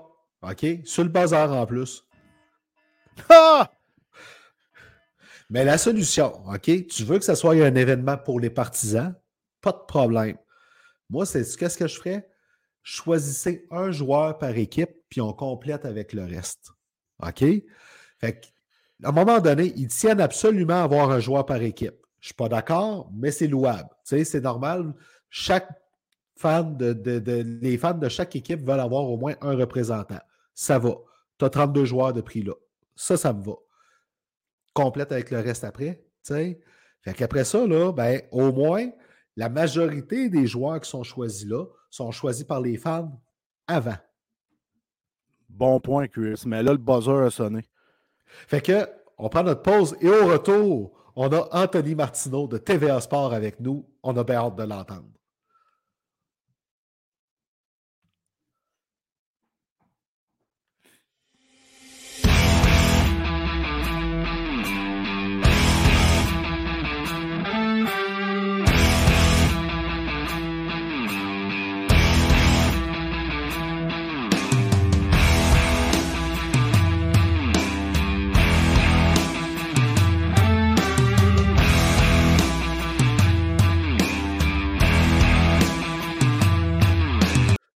De retour pour la troisième période. J'ai profité de la pause pour souhaiter bonne nuit à ma grande fille. T'as bien fait ça. Moi, je l'ai fait avant qu'on tombe en autre. ouais, mais elle se couche plutôt que la mienne, je pense. la mienne, est... écoute, quand même bien que j'essayerais, même si j'essayais de l'assommer, elle ne voudrait pas dormir. Puis je ne veux pas essayer de l'assommer de toute façon. Fait que, tu sais, ça donne bien au départ. Hein. C'est une bonne décision, Chris. Excellente décision. Je suis un dos dans la vie, tu sais. fait que la troisième période va commencer. Notre invité est dans l'antichambre en arrière. Il est prêt à se joindre à nous. Anthony Martineau de TVA Sport est là. Bonsoir, Anthony. Ah, il n'a pas mis de cravate fantaisiste comme j'ai proposé tantôt. Mais il est en mou comme Jeff, comme Jeff l'a proposé. Bonsoir, Anthony. Messieurs, c'est un plaisir. Comment ça va? très bien, toi aussi. Ça va très bien. Là, je vous entendais parler d'aller border vos enfants et tout. Moi, ça a été fait à 8 heures. C'est sûr que quand tes enfants ont deux, deux ans et neuf mois, ça va peut-être un petit peu plus vite, c'est peut-être un peu moins compliqué. Mais Jeff, je trouve que 30 secondes pour dire bonne nuit, c'est un peu rapide. Vas-tu te reprendre après? Ou... Euh? ouais, je vais retourner les voir après, Tony, parce que euh, rapide comme ça, il n'aime pas bien ça. Hey, euh, je suis content que tu sois là, Tony, parce que c'est important pour moi que tu sois le premier invité à notre nouveau show, parce qu'on a changé de nom et tout ça, parce que tu as travaillé à Rouen, hein, il faut, faut, le mentionner. Tu étais à Rouen combien de temps? Tu étais à Rouen déjà? J'étais à Rouen six mois, euh, entre septembre 2017 et février 2018. Ça a été relativement court, mais honnêtement, j'ai beaucoup aimé. Euh, euh, j'étais à Énergie. Puis le, premier mandat que j'avais, c'était de suivre les, les Huskies de Rouen-Noranda. Dans leurs belles années ça m'a introduit un peu au, euh, beat d'une équipe de hockey. Puis, tu sais, c'est là que j'ai connu euh, Raphaël Harvey-Pinard, euh, Félix tu sais, tous ces gars-là avec qui j'ai encore des contacts aujourd'hui. Puis, non, ça a, été, ça a été super. Moi, la seule chose que j'ai moins aimé, c'est les trois batteries de char que Rouen Loranda m'a fait changer, mais ça, c'est une autre game. C'est un autre dossier. c'est juste trois batteries de char, c'est pas si pire pareil. Ah bon, OK. Il y a tout le temps pire. Écoute, Anthony, euh, quand Jeff m'a parlé que tu viennes au show, un, j'étais très content, je peux le dire. Là, il m'a parlé des espoirs. Puis là, je me suis dit, yes, je vais pouvoir le challenger sur quelque chose qu'il a déjà dit, puis que j'ai entendu, puis j'ai hâte d'en parler avec lui. Jusqu'à temps que Francis Bouillon s'en mêle la semaine passée. Ah, Alors, je sais qu'on s'en va. Tu sais où qu'on s'en va, tu sais? Euh, parce que j'étais curieux de t'entendre là-dessus. Euh, cet automne, tu as qualifié de Logan Mayou le meilleur espoir à la défensive du Canadien de Montréal. Puis finalement, ben, Francis Bouillon a en quelque sorte dit la semaine passée que euh, tu as raison. Mais euh, tu sais, avec Tony prendre la balle au bon, là, pour vrai, là, Logan Mayou, là, il est phénoménal. Chris, il, ben tout simplement incroyable. Moi, ben, moi je le vois dans l'alignement, je le vois dans l'alignement quasiment l'an prochain, sérieusement. Je suis, peut-être un peu fou, là, mais c'est ça pareil. Ouais, pas plus que d'habitude. Mais, euh, mais écoute, euh, j'aime ce qu'il apporte, mais je veux entendre Anthony avant de, renchérir là-dessus. Ben, pour ma part, Logan Mayou, moi, mon avis n'a pas changé. Selon moi, c'est le plus bel espoir des Canadiens de Montréal en défense en ce moment. Euh, et sans rien enlever à, à Alain Hudson. Pourquoi je dis que Logan est le plus bel espoir en ce moment? C'est parce que c'est un produit qui est presque fini. Euh, si on enlève la partie défensive de son jeu, puis vous allez me dire que c'est assez important parce que c'est un défenseur, là, mais Logan est prêt à jouer dans la Ligue nationale de hockey.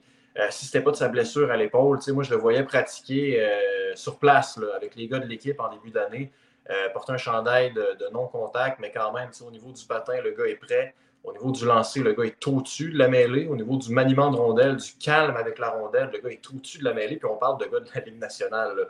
Donc pour moi, si Logan travaille un petit peu sa prise de décision en zone défensive, ce gars-là va vraiment être un gros atout pour les Canadiens de Montréal. Il y a des choses dans son coffre à outils qui ne s'enseignent pas, ne serait-ce que la confiance, la confiance qu'il a lorsqu'il est mis sous pression, euh, ses aptitudes aussi à défendre ses coéquipiers, pas nécessairement en jetant les gants, mais toujours là pour baquer son gardien, toujours là pour aller aider quand il y a une bagarre à deux pour la rondelle, va s'en mêler, ressort de là avec le, avec euh, l'objet, comme on dit. Mais au-delà de tout ça, Logan Mayou, c'est un, package. Puis je pense que si vraiment il travaille, le seul petit truc qui lui manque, c'est-à-dire la bonne décision à 100% dans son territoire, l'an prochain, il y a une place pour lui à Montréal. Direct à Montréal, pas de transition par Laval. Là. Bah, pour moi, pour moi, non. C'est un gars, je regarde ça ici, là, 217 livres, 6 pieds 3 pouces, patine comme le vent, le gars. Il a un lancé de la Ligue nationale. En ce moment, là, son, euh, son temps à London, c'est plate à dire comme ça, mais ça le prépare juste à être à 100% prêt et dans sa zone et en zone offensive. Parce que les outils Ligue nationale, il les a déjà avec lui. Fait Chris, je tu vois, je suis pas si fou que ça parce qu'on est deux. là. Ben, c'est ça, je disais. Non, Mayou, j'ai vu des bouts de match aussi. Puis, euh, tu sais, j'ai pas eu l'occasion de voir des matchs complets. Je le vois qu'il y a des choses qui sont là. Oui, la défensive aussi, euh, son jeu défensif, il est appelé. Mais on s'entend, son jeu défensif, je vais me faire l'avocat du diable pour, le, pour le, me mettre de son côté. Pour un gars qui n'a pas joué tant de hockey que ça depuis deux ans, c'est pas si mauvais que ça, là. Et voilà. Non, non, non, mais je, dis que c'est la, seule partie qui a polir, mais polir ne veut pas dire horrible. Tu sais, Logan est, capable de couper des passes, il n'est pas toujours mal placé. Là. Mais si j'avais une chose à lui demander, moi, en tant que. Moi, si je, suis Martin Saint-Louis ou Ken Hughes, je lui dis écoute, ce serait l'aspect de ton jeu que j'aimerais devoir travailler parce que pour le reste, je me répète, mais Logan est prêt. Puis tu amènes un point intéressant, Christian. L'an passé, là, quand il est revenu au jeu, je pense que c'est 12 matchs après presque un an d'inactivité. Il était déjà dominant sur la patinoire contre des gars qui n'avaient jamais arrêté. Puis c'est là que je me suis dit, moi, OK, ce gars-là a quelque chose de spécial. Puis il ça... vole sur la glace après un an d'inactivité. Il y a quelque chose. Puis ah, sa blessure l'an passé, c'est vraiment de la malchance parce qu'il était pogné dans une bagarre inutile. On s'en rappelle, là, avec une mauvaise chute dans tout ça. Là. Il n'a pas été chanceux. Là. Euh, moi, je voulais juste te challenger là-dessus parce que je sais que ça avait fait réagir. Non, tu as raison. Euh, c'est une blessure malchanceuse. Puis ça me fait penser, tu sais, cette année, le, un, gars comme Arbor Jacky, il est adulé des partisans des Canadiens de Montréal. Puis avec raison, avec raison. Le gars euh, ne, vit que pour les Canadiens, jette les gars quand c'est le temps, a même marqué quelques buts. Mais si les gens aiment Arbor Jacky à ce point-là, attendez Mais... ce que Logan Mayou va faire. Parce que lui aussi, c'est se battre. Puis il a les aptitudes offensives que Jacky n'a pas. Oui, il y a une question qui, me trotte en tête. Là. On a sûrement la même. Vas-y, Jeff. As-tu eu la chance de discuter avec Logan Mayou? Un à un, non. Euh, je l'ai vu, vu en personne sur la patinoire euh, pratiquer. Puis comme je te dis, euh, n'a rien envie à la majorité des défenseurs actuels des Canadiens. Puis ma question est la suivante. As-tu eu vent de son attitude, comment elle est dans le vestiaire avec ses coéquipiers et tout ça? Parce que on, connaît l'histoire de Logan Mayhew, mais moi, je veux savoir où en est le petit bonhomme dans ce cheminement-là. As-tu eu des échos de vestiaire à ce sujet-là? Oui, oui, oui, absolument. Euh, d'abord, Logan a passé plusieurs semaines à Montréal euh, cet été. Euh, majoritairement avec Nick Suzuki. Nick Suzuki qui a oh! son aile. Ça a été très concluant. Ça a été très concluant. Logan a été adopté de ses coéquipiers à Montréal très rapidement. Gallagher a parlé en sa faveur. Josh Anderson aussi. Puis tu sais, le jeune homme sait qu'il a fait une erreur. Là. Il, le sait pertinemment.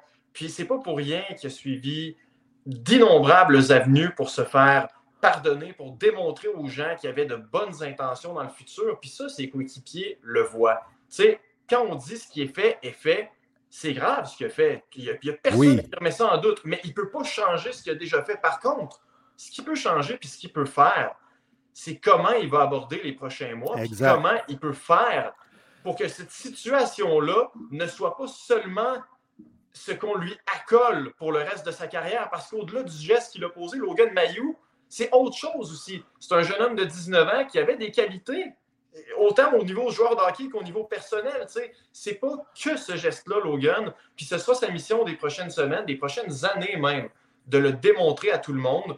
Puis moi, ce que j'entends, puis j'ai des contacts réguliers avec euh, la direction des Canadiens, c'est qu'on apprécie énormément les efforts qu'il a mis jusqu'ici. Encore une fois, ça n'enlève pas ce qu'il a fait, mais ça aide quand même à apprécier le jeune homme de plus en plus. Ben, c'est important de le mentionner parce que oui, on parle de son talent qui est exceptionnel et tout ça, mais on, parle moins de son attitude où elle était rendue. Je ne sais pas si vous avez remarqué ça, mais on dirait qu'on. Ah, ça, c'est comme réglé, on dirait. là. Oui, ouais, exactement. Tu as raison. Puis, pour moi, honnêtement, quand j'ai vu qu'on parlait de Logan Mayou, euh, euh, pour que les gens comprennent un petit peu, Jeff m'envoie un petit plan de match euh, quelques heures avant, le, avant le, la tenue du show pour que je sache un peu de quoi on va parler. C'est important quand même. Puis j'étais content. J'étais content qu'on parle de Logan, puis je voulais prendre la peine de le dire il fait des efforts, il sait qu'il a fait une erreur, puis à l'interne, chez les Canadiens, pourquoi on l'apprécie autant? C'est parce qu'on voit qu'il s'en fout pas puis qu'il travaille pour corriger ce qu'il a fait. Deux, un commentaire puis une question en lien avec ça. Premier commentaire, euh, oui, c'est grave qu'est-ce qu'a fait euh, Logan Mayou. Euh, il y a quand même des joueurs qui sont encore dans la Ligue nationale qui sont impliqués dans le scandale de Hockey Canada de 2018. Puis c'est caché et toléré. Fait que, à un moment donné, si on fait la part des choses, ça, un, un excuse pas l'autre. Mais à un moment donné, il y en a qui ont fait pire aussi, puis euh, bizarrement, c'est pardonné. sais. Ouais, moi je pense que si on. Il y a toujours pire. Il y a toujours pire que. Chaque situation a pire et chaque situation a mieux. Je pense qu'on doit prendre les cas un à un. Tu as, raison qu'il y a pire dans la Ligue nationale de hockey, mais il faut prendre les cas quand même séparément. Logan, c'est Logan. Hockey Canada, c'est Hockey Canada quand ces gars-là vont se faire pogner ou vont décider de sortir de l'ombre parce qu'ils sont plus capables d'endurer leur silence, leur mutisme, ben, devront vivre avec des conséquences. Logan a vécu avec plusieurs conséquences euh, ces derniers mois, puis il va devoir vivre avec ces conséquences-là probablement toute sa vie encore. Donc, à partir de ce moment-là, je me répète, mais la seule chose qu'il peut faire, considérant le fait que c'est maintenant public ce qu'il a fait, ce sont des efforts. Puis il le fait actuellement. Est-ce que ces efforts-là vont faciliter une transaction du Canadien comme ils ont fait avec Alexander Romanov? Parce que moi, c'est la crainte que j'ai avec Logan Mayou, c'est que on a un joyau comme c'est là. Tu sais, il n'est pas dans la Ligue nationale, mais présentement, il y a des allures de joyau. Mm-hmm. Mais est-ce que ça va le rendre plus facile à échanger dans une transaction pour pas que euh, le Canadien ait à répondre toujours de ça? Moi, je pense que non. Euh, c'est la direction. Euh, Ken Hughes aucun lien avec la sélection de, de Logan Mayou. Rappelez-vous, ça s'est fait sous le régime Marc Bergevin. Puis si on a décidé de le garder dans le giron de l'équipe, puis de lui donner la chance de passer l'été avec le capitaine. Exactement. Puis avec ça, des de l'équipe. Je pense que c'est sans dit long. Ça veut dire qu'on est prêt à lui donner une chance. Puis considérant ce qu'il fait cette année sur la patinoire, puis considérant aussi ce que tu as à la droite de ta défensive chez tes prospects, tu n'échangeras pas Logan Mayou. Honnêtement, je serais le plus surpris du monde si le Canadien échangeait Logan Mayou. Ben, tant mieux. Oui, Jeff. Je veux pas qu'il échange Logan Mayou non Non, euh, moi non plus. on parle beaucoup de Logan Mayou, puis on va rester dans la défensive. Chris, je ne suivrai pas tout à fait le plan de match au niveau oh, des, prospects. mais... là, c'est pour, pour, pas être suivi. c'est comme un meuble Ikea. Là. exactement. C'est parce qu'on parle de Mayou, mais il y a un autre joueur, Lane Hudson, qui pourrait, ben, qui est incroyable lui ici. Fait puis il y a des rumeurs qui disent qu'il pourrait venir jouer, évidemment, pour leur qu'il signe son contrat d'entrée au sein de la Ligue nationale de hockey, parce qu'il n'y a pas de contrat en ce moment, mais qu'il pourrait venir rejoindre le Canadien au mois de mars. C'est-tu possible? C'est-tu pas impossible? Tu l'as vu, tu l'as analysé, tu y as parlé. Toi, tu le sais plus que nous autres où il y en est exactement, Lane Hudson. Il y a une saison phénoménale. Euh, c'est incroyable ce qu'il fait. Puis ça, il faut, faut, absolument en parler. Là. Ce que Lane fait en ce moment à 18 ans, c'est tout simplement d'être le meilleur défenseur offensif de la NCAA. Puis il compétitionne en ce moment contre des gars de 22 ans qui en sont à leur quatrième année dans les rangs universitaires américains. Lui, il sort, de, il sort du programme. Là. Il est tout fraîchement sorti du programme de développement américain, arrive dans la NCAA et devient le moteur offensif de son club. Puis je le sais qu'il est petit. Je le sais qu'il n'est pas gros. Mais il a grandi pareil depuis. Là. Oui, il a grandi depuis, mais, mais au-delà de son gabarit, essaie de pogner un gars comme Lane Hudson qui est en constant mouvement, qui est toujours en train de bouger sa tête. Tu sais, le gabarit, c'est une chose, mais comment tu te protèges sur une patinoire sans Exact. Regardez ça. Il y, a, y a la tête. Cette année, là, un gars comme Staff, là, c'est que c'est 220, c'est quoi? C'est 237 livres de muscles, a combien de reprises il s'est fait pincer? Ah, c'est fou. Lane Hudson, je ne l'ai pas vu se faire toucher une seule fois, puis je, suis allé le voir à deux de ses matchs, puis à un de ses entraînements. Puis c'est pas parce que les autres équipes essaient pas. C'est parce que Lane est tellement intelligent, tellement rapide sur ses appuis, tellement alerte qu'il ne se fait pas toucher. Mais ça, c'est le, c'est le sens du hockey qui est excessivement raffiné. Sa tête bouge sans arrêt, ses pieds bougent. Ça me fait penser un peu à Cole Caulfield. Euh, je ne compare pas le style des deux joueurs, mais Cole, Caulfield, c'est rare qu'il se fait bien pincer parce qu'il est intelligent, il bouge ses pieds, il est toujours en mouvement. C'est un peu ça qu'on voit avec Lane Hudson. Puis c'est un gars que, oui, il est petit, mais lui aussi a beaucoup d'aptitudes professionnelles qui sont prêtes. Ben, oui, absolument. Euh, puis, tu sais, là, je reviens à ce que tu as dit euh, en, début d'allusion sur Hudson, mais honnêtement, le Canadien, selon ce que moi j'entends, veut donner une autre année universitaire à, à Lane euh, l'an prochain. C'est un bon point. Très bonne chose. Tu sais, je le sais que les chiffres ont tendance à aveugler là, parce qu'ils dominent vraiment cette année, mais donnons-lui une autre saison. Il n'y a rien qui presse, surtout dans l'optique où l'équipe reconstruit. Elle assume ouvertement qu'elle reconstruit. Elle n'a pas besoin de gagner l'an prochain. Pourquoi brûler un gars comme Hudson qui pourrait juste aller chercher une autre coche de plus l'an prochain? Pour moi, ce sera un non-sens. Par contre, et ça, on va en parler plus tard parce qu'on va parler d'autres espoirs, il y a d'autres gars qui pourraient s'en venir à Montréal en fin d'année qui sont davantage, ben, peut-être pas davantage prêts parce que Lane n'aurait pas l'air fou, mais, mais que ce serait peut-être plus logique de voir à Montréal cette année. Ce qu'il y a d'intéressant, par contre, avec Mayo et Hudson, les gars, puis ça, j'ai hâte de vous entendre là-dessus, mais des profils comme ces deux-là, on n'en a pas. On n'a pas de shooter sur l'avantage numérique qui est capable de faire trembler les gardiens. Puis on n'a pas de gars qui peut assurer le breakout, qui appuie l'attaque avec Caplon, puis qui est capable de créer de l'offensive en avantage numérique en bougeant le jeu. Ces deux gars-là débarquent à Montréal dans deux, trois ans, là, mettons, là, je, parle des deux ben. combinés, là, ça change le club.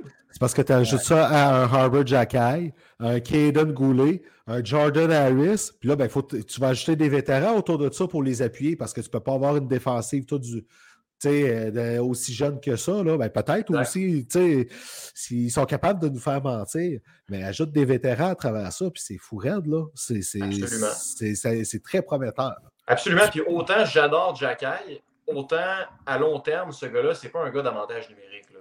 ah non, jamais de la vie. Mais non, tu sais. Puis je lis beaucoup de gens qui sont comme Ah, euh, non, honnêtement, il frappe toujours le filet, il peut jouer.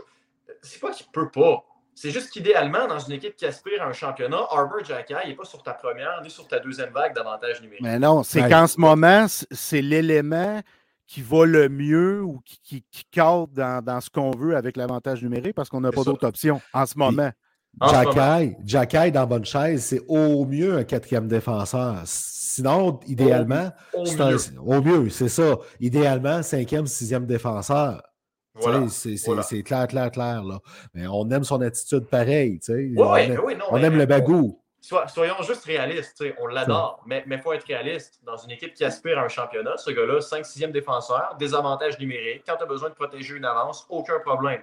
Mais un coup qu'il y a des Hudson et des Mayu dans ton alignement qui peuvent changer le cours d'un match à l'offensive, c'est à ces gars-là que tu dois donner la pole. Tu n'as pas le choix faut que tu places les, bons, les bonnes personnes dans les bonnes chaises. Ça, c'est toujours le bon rôle. Euh, Placé d'un joueur dans la bonne chaise. OK? Depuis qu'il a été repêché, c'est une coqueluche. Il est adoré. On se suit d'un œil euh, super intéressé parce qu'en plus, il vient du Québec. Puis, on peut le dire, c'est pas facile de jouer avec un Connor Bedard, puis il l'a fait au championnat mondial junior. Joshua Roy, là. Tu sais, c'est-tu pour vrai, coudon? Ben, ben, il est hein? incroyable, puis je vois, encore une fois, Tony, je te coupe, là, je m'en excuse sincèrement. c'est mais... podcast, les boys, hein? ouais, mais tu es notre invité, c'est important qu'on te soigne de la bonne façon. Mais Joshua Roy, là, pourquoi il est capable de jouer avec Connor Bedard, c'est son intelligence. C'est pas évident de jouer avec ces gars-là. On l'a vu avec Nick Crosby à l'époque. Pascal Dupuis, là, il a connu une belle carrière, mais il avait l'intelligence pour suivre Crosby. C'est la même affaire que Joshua Roy. Donc, je me dis, il est capable de suivre Bedard, de le lire, de bien performer. Est-ce qu'il est capable de percer l'alignement du Canadien dès l'an prochain? Parce que là, il va arriver avec un, un esti de bagage et ils vont lutter pour la Coupe du Président, peut-être la Coupe Memorial. Euh, tout le stuff qu'on a vu de lui avec Team Canada, il était incroyable. Il était l'un des trois meilleurs joueurs. Ça, il a emmagasiné ça, Joshua Roy. C'est un petit gars intelligent. Il a amélioré les facettes qu'on lui a demandé. Il y a une médaille d'or. C'est beaucoup d'expérience qui va prendre en peu de temps. Il y a deux médailles d'or. Oui, effectivement, au mois d'août l'année passée. Christy, peux-tu tailler un poste dès l'an prochain? Ben, c'est drôle qu'il ait parlé de Pascal Dupuis parce qu'en me préparant tantôt, je me disais Hey, ça me fait tellement penser à Dupuis et Kounet. Exact, exactement. non, mais tu vois, comme on connaît avec ça, c'est probablement mon passage à Rouen. Je me mets à penser comme Et voilà. non, mais tu sais, de voir un joueur étoile comme Crosby ou Bédard, parce que Connor Bédard, oui, je le qualifie déjà de joueur étoile, scoop, mais tu sais, d'avoir des gars comme ça, demander à jouer avec certains joueurs qui sont peut-être moins reconnus pour leurs aptitudes pures à la base, ça en dit long. Tu sais, quand ben après le championnat du monde junior, ses premiers commentaires, là, ça a été envers l'équipe. Ses deuxièmes commentaires, ça a, été, ça a été envers qui? Ça a été envers Joshua Roy. Il voulait jouer avec Roy. Il voulait jouer avec Josh, puis il a adoré jouer avec lui. Puis ça aurait pu être n'importe qui qui joue avec euh, Connor Bedard. Tu sais, moi, je disais des trucs. Ouais, Josh a récolté des points parce qu'il joue avec Bedard. OK, mais pourquoi ça a été Josh qui a joué avec Connor Bedard?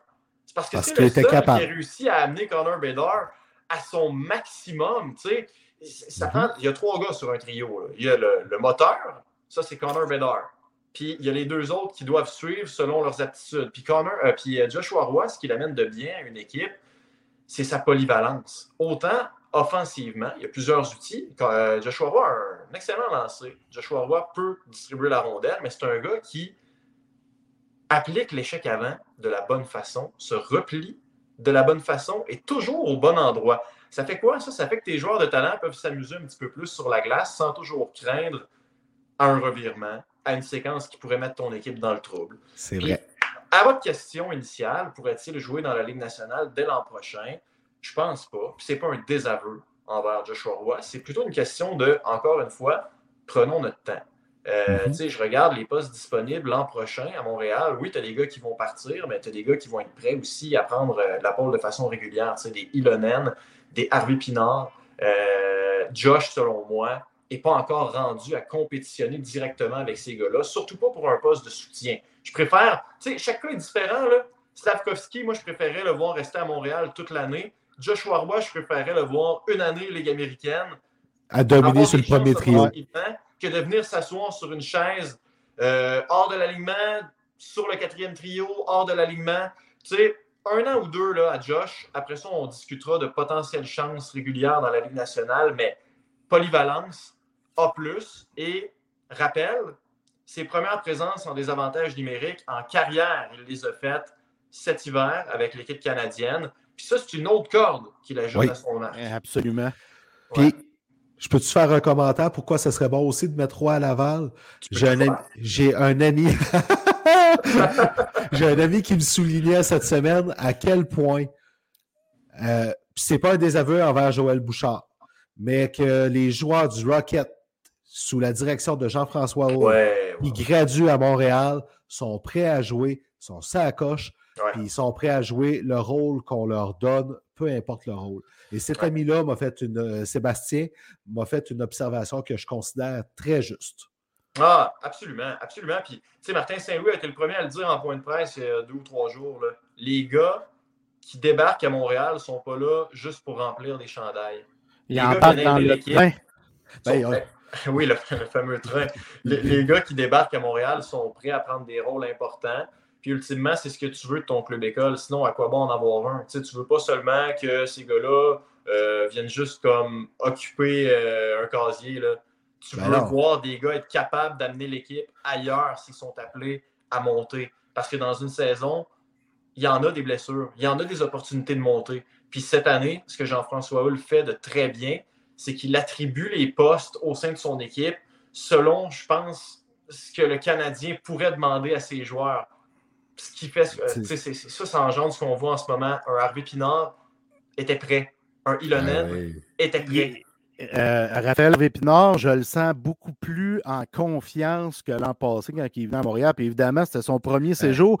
Mais là, je sens vraiment ce jeune homme-là, que on l'aime, c'est notre capitaine ici encore avec les Huskies. Ça fait 3-4 ans qu'il est plus ici mais il mérite sa place, puis il cadre parfaitement dans le style, dans la structure de Martin Saint-Louis.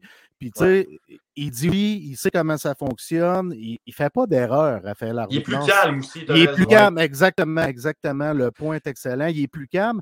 Je le sens prêt là, à remplir une tâche dans la Ligue nationale à temps plein. Moi aussi. Puis, pour fermer la parenthèse au sujet du Rocket, là, moi, le prochain que j'aimerais voir, c'est Joel Teasdale, les gars, parce que. J'adore Joel Teasdale. Puis dernièrement, il score des goals, il vit des beaux moments. Puis je vais tout le temps me souvenir d'une phrase de mon mentor Pierre Cloutier, qui est directeur général de l'Armada Blainville-Boisbriand, quand il a transigé à Rouen. Il a dit à Mario Félicitations, tu viens de gagner la Coupe Memorial. C'est ce qu'il a dit parce qu'on a acquis Joel Teasdale, qui est un joueur phénoménal, qui mérite un essai, selon moi, avec le Canadien. Surtout à une ben, saison comme cette année. Là. Moi, je ne suis pas d'accord. Vas-y, euh, Christian. Celui que j'aimerais voir avant, puis c'est un joueur que je, qui m'a toujours laissé froid, que j'avais, je croyais plus ou moins en lui. Mais moi, là, Nicolas Baudin, depuis qu'il est à Laval, de la façon qu'il travaille et qu'il fait sa place, là, j'espère qu'il va avoir un call pour une game ou deux à Montréal. Plus que Teasdale présentement, parce que ce gars-là a en quelque sorte défié les odds qui étaient contre lui, puis il a fait sa place. Plus qu'un Norlinder.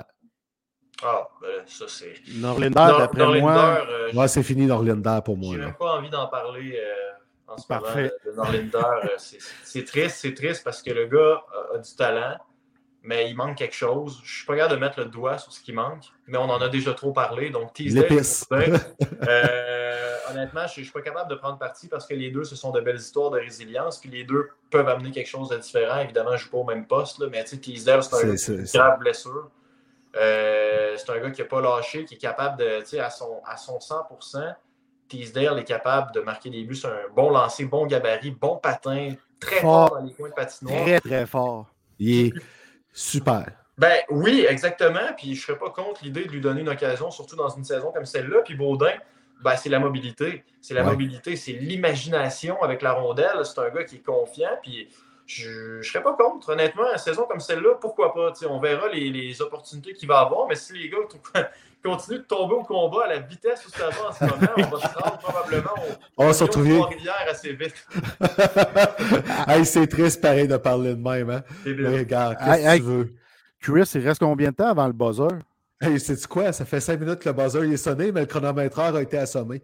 Oh! OK, on est, en prolongation, mais avant qu'on avant qu'on skip, parce qu'on s'était fait une bonne liste, là, mais oui. On va finir avec un joueur qu'il faut qu'on parle. On n'a pas le choix. Puis Tony, si ce n'est pas le joueur, tu voulais qu'on parle, tu en rajouteras un après, mais Sean Farrell.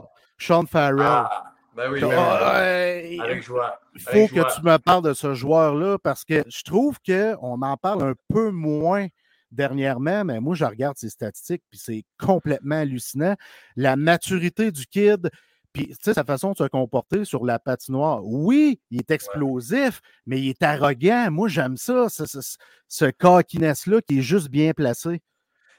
C'est l'espoir parfait. C'est l'espoir parfait. Puis je vais, je vais commencer en, en discutant de quelque chose qu'on ne voit pas sur les sites de statistiques. Là son attitude en général, c'est le leader ultime, Sean Farrell. Il est oh, tellement apprécié à, l'université Harvard. son entraîneur me dit que c'est lui qui allume les troupes dans le vestiaire. Il n'a pas l'air de ça à la base. Quand tu vois le petit gars studieux qui est bon à l'école, qui fait pas trop de bruit, mais à partir du moment où la rondelle est déposée sur la glace, tu l'as bien résumé, c'est un gars qui adore aller teaser ses adversaires, qui adore allumer ses coéquipiers. C'est lui qui lead les caucus avant les mises en jeu. Euh, écoute, c'est un passionné de la game. Puis sur la patinoire, puis ça, j'ai adoré voir ça en me déplaçant parce que comme quand tu vois un gars sur YouTube, les highlights ou les résumés à la télévision, il y a des choses que tu ne peux pas voir sur place. Ben non. Euh, en allant à Boston, moi, ce que j'ai adoré de Sean Farrell, c'est de voir à quel point il était complet. C'est un gars, malgré ses 5 pieds 9 pouces, qui adore compléter ses mises en échec. Il joue sur la première vague de désavantage numérique, première vague d'avantage numérique, peut prendre des mises en jeu, un tir incroyablement précis. Euh, c'est un gars qui joue à la pointe aussi en avantage numérique à l'occasion parce qu'il a une vision du jeu A. Euh, puis tu sais, six questions. Six questions sur ses performances individuelles. C'est ça que ça a pris avant qu'il daigne me parler un petit peu de lui. Parce que sinon, c'est toujours des réponses. oh, l'équipe joue bien. oh, c'est facile de jouer avec des gars de talent. Là, j'étais comme Sean, je viens de me taper six heures de route d'auto, tu vas me parler de toi. Est-ce que c'est clair? non, mais je l'adore, je l'adore. Puis lui, c'est un gars qui potentiellement pourrait avoir une opportunité d'ici la fin de la saison euh, à Montréal. Tout comme un Emil Heinemann, là, moi je vois, je pense que ces deux gars-là pourraient avoir une opportunité à Montréal d'ici la fin de l'année. Tu sais, je vous voyais venir là, en début de segment, vous aviez l'air aller à la pêche sur qui pourrait venir. Ces deux gars-là, selon moi, c'est très plausible. As-tu des nouvelles de Thais Milanic? Euh, non, parce qu'il ne s'arrange pas pour nous en donner. non, c'est ça que je regardais, là, puis euh, c'est fou à quel point, tu sais, on s'entend dans la transaction des Panthers, c'était un plus, mais ce qu'on voulait, c'était le premier choix, pas protégé. Ouais, c'est... Puis ça paraît, là. Ouais, ben oui, c'est très bien résumé. Ben, tu sais, quand on es à ta troisième saison NCA et que ça ne progresse pas au niveau de, tes statistiques, même que ça régresse, sais, c'est plate à dire. Moi, j'ai vraiment pas le bouton rapide sur le terme flop, donc je ne l'utiliserai pas avec lui parce que je trouve que c'est tellement un raccourci facile, puis n'importe qui a une courbe de progression différente, mais actuellement, ce gars-là, c'est une déception. Euh, puis malheureusement, je ne vois pas comment il pourrait tasser des joueurs de qualité euh, dans, le, dans, le, depth chart du club pour éventuellement avoir une opportunité. Ouais, c'est triste, mais gars, des fois, c'est des gens de Tiperi qui payent, puis des fois qui ne payent pas. Ah, tu frappes jamais pour 1000. C'est ce qui fait que quand tu frappes et que ça fonctionne, tu es content. Par contre, quelqu'un qui a une bonne moyenne jusqu'ici. Euh, les, les becs les majors, c'est encourageant. Ça. Oui, c'est vrai. Méchard, quoique Méchard, lui, s'habitue pas mal au beat euh, nord-américain. Il l'a avoué dernièrement qu'il était fatigué. Là. Puis c'est correct, tant mieux. C'est normal, c'est normal. De là, ben de, là, le fait que la décision de l'envoyer dans la OHL soit aussi bonne. Euh, on hésitait, OHL ou, euh, ou Ligue américaine en début d'année. On voit ce que ça donne en ce moment. Là. Il ralentit, puis c'est pas grave. Comme tu dis, c'est tout à fait normal, mais je préfère voir ce gars-là ralentir OHL que ralentir à la balle. Parce que présentement, il y a quand même des opportunités de marquer offensivement en jouant à 80% À la balle, je ne sais pas ce que ça donnerait. Donc, prenons notre temps avec un gars comme ça, parce qu'on l'a vu au World Junior, les boys. Très talentueux, genre. Mais encore là, prenons notre temps. On a tellement d'exemples d'espoir qui ont été rushés. Prenons notre temps. Prenons notre temps. Tu sais, Méchard, on va y donner, là, c'est que le kit soit fatigué. Quand des recrues, quand d'entraînement, après ben ça, le Rocket, déménagement à Kitchener, les championnats mondiaux. Tu sais, fait qu'il a voyagé beaucoup, il a déménagé, de l'adaptation ici et là. Fait que, tu sais, c'est un être humain qui est jeune, qui est en plein développement. Puis quand il jouait euh, en Europe, il jouait pas. Il jouait, je pense, 30 games. Il a joué 30 games, je pense, l'année passée. Donc là, il a augmenté le niveau de ses matchs en plus de ça. Fait que c'est beaucoup d'adaptation pour le jeune homme. Ouais, c'est une année qui, qui, va être extrêmement importante pour lui. C'est tellement formateur une année comme celle-là. Il, va, il va avoir tout vécu. Puis tu fais bien d'en parler, Jeff. On, oublie, on oublie le côté humain. Exact. trop. Exact. On, oublie trop souvent. On regarde les statistiques, on se dit ah, 25 points en 25 matchs, un choix de première ronde. Ouais, hey, le gars s'est tapé 800 déménagements. Le gars doit s'habituer à un nouveau pays. Il est loin de ses parents. Il mange de la nouvelle bouffe. Euh, tu sais, on peut-tu lui donner un break? On peut ben, exactement. Il faut fouiller en profondeur à un moment donné. Il ne faut pas juste analyser la surface. Je m'en vais sur Hockey DB, je check ses points. Ah. Oh, mais ça, ça va pas bien. Trois points, c'est huit derniers matchs. Mais il faut que tu dises pourquoi. Tu sais, pourquoi c'est ainsi? C'est important pour moi de faire ça. Absolument. Ben, puis, tu sais, Cole Caulfield est passé par ça l'an passé. C'est juste que lui, il l'a fait devant les caméras à Montréal. Tu sais, ce passage à vide-là, où ce que, il s'habituait à un nouveau beat de vie. Tu sais. Dans la NCAA, là, il, ne jouait pas autant que l'an passé à Montréal. Mais tu sais, ce que le Canadien a fait bien dans le cas de Philippe Major, c'est qu'on lui a permis de vivre cette adaptation-là loin des projecteurs. Exact. ça, c'est quelque chose que Kent Hughes fait très bien. Gérer ses effectifs en connaissant leur force et leur faiblesse et les aléas d'un calendrier tout ça. J'ai l'impression que le côté humain de, de, Hughes, qui a déjà été agent, ressort un petit peu plus que celui de Bergevin euh, à l'époque. Parce qu'il se concentre beaucoup sur comment les gars vont prendre ces décisions, puis les aléas d'un calendrier sur le plan humain. Ça, ça change bien des affaires pour ma part jusqu'ici. Petit mot sur Owen Beck rapidement. Owen Beck. Owen Beck, qui n'est pas son meilleur depuis euh, son arrivée à Peterborough, mais euh, sur le plan statistique, du moins, parce que ailleurs, tu sais, mise en jeu, n'a pas dérougi. Euh, toujours aussi bon en transition. c'est un gars qui a un excellent lancer. Honnêtement, l'an prochain, quand l'entraînement, c'est le, genre de jeune que je vais surveiller parce que la direction l'a beaucoup aimé, puis on, on en parle encore aujourd'hui en termes très élogieux. Owen Beck, c'est le type de gars euh, à qui il faut que tu attribues beaucoup plus que les statistiques. sais, encore là, il faut, regarder ailleurs que dans la colonne des points. Il fait tout bien sur une patinoire. Puis c'est pas un gars qui va se taper 120 points junior. Ça veut pas dire que l'an prochain, il ne jouera pas dans la Ligue nationale de hockey. Ce gars-là est responsable, level 120% Oui, puis on l'a vu au championnat. Il a fait quelques apparitions. Il est arrivé sur le tard, sur le tard pour la blessure euh, du frère à Kirby Doc. Mais on a vu par ses présences, il est incroyable, Owen Beck, dans son rôle. Tu sais, il a donné des beaux flashs. Oui, exactement. Mais c'est pas parce qu'il n'est pas bon. Non, non, absolument pas. Tu sais, Owen Beck, c'est le, c'est plein de petits détails qui fait qu'on ne verra pas nécessairement dans les faits saillants, qui ne font pas bondir dans notre siège, mais qui vont amener l'équipe à un autre niveau. Puis ultimement, ça te prend toutes sortes de gars dans une équipe.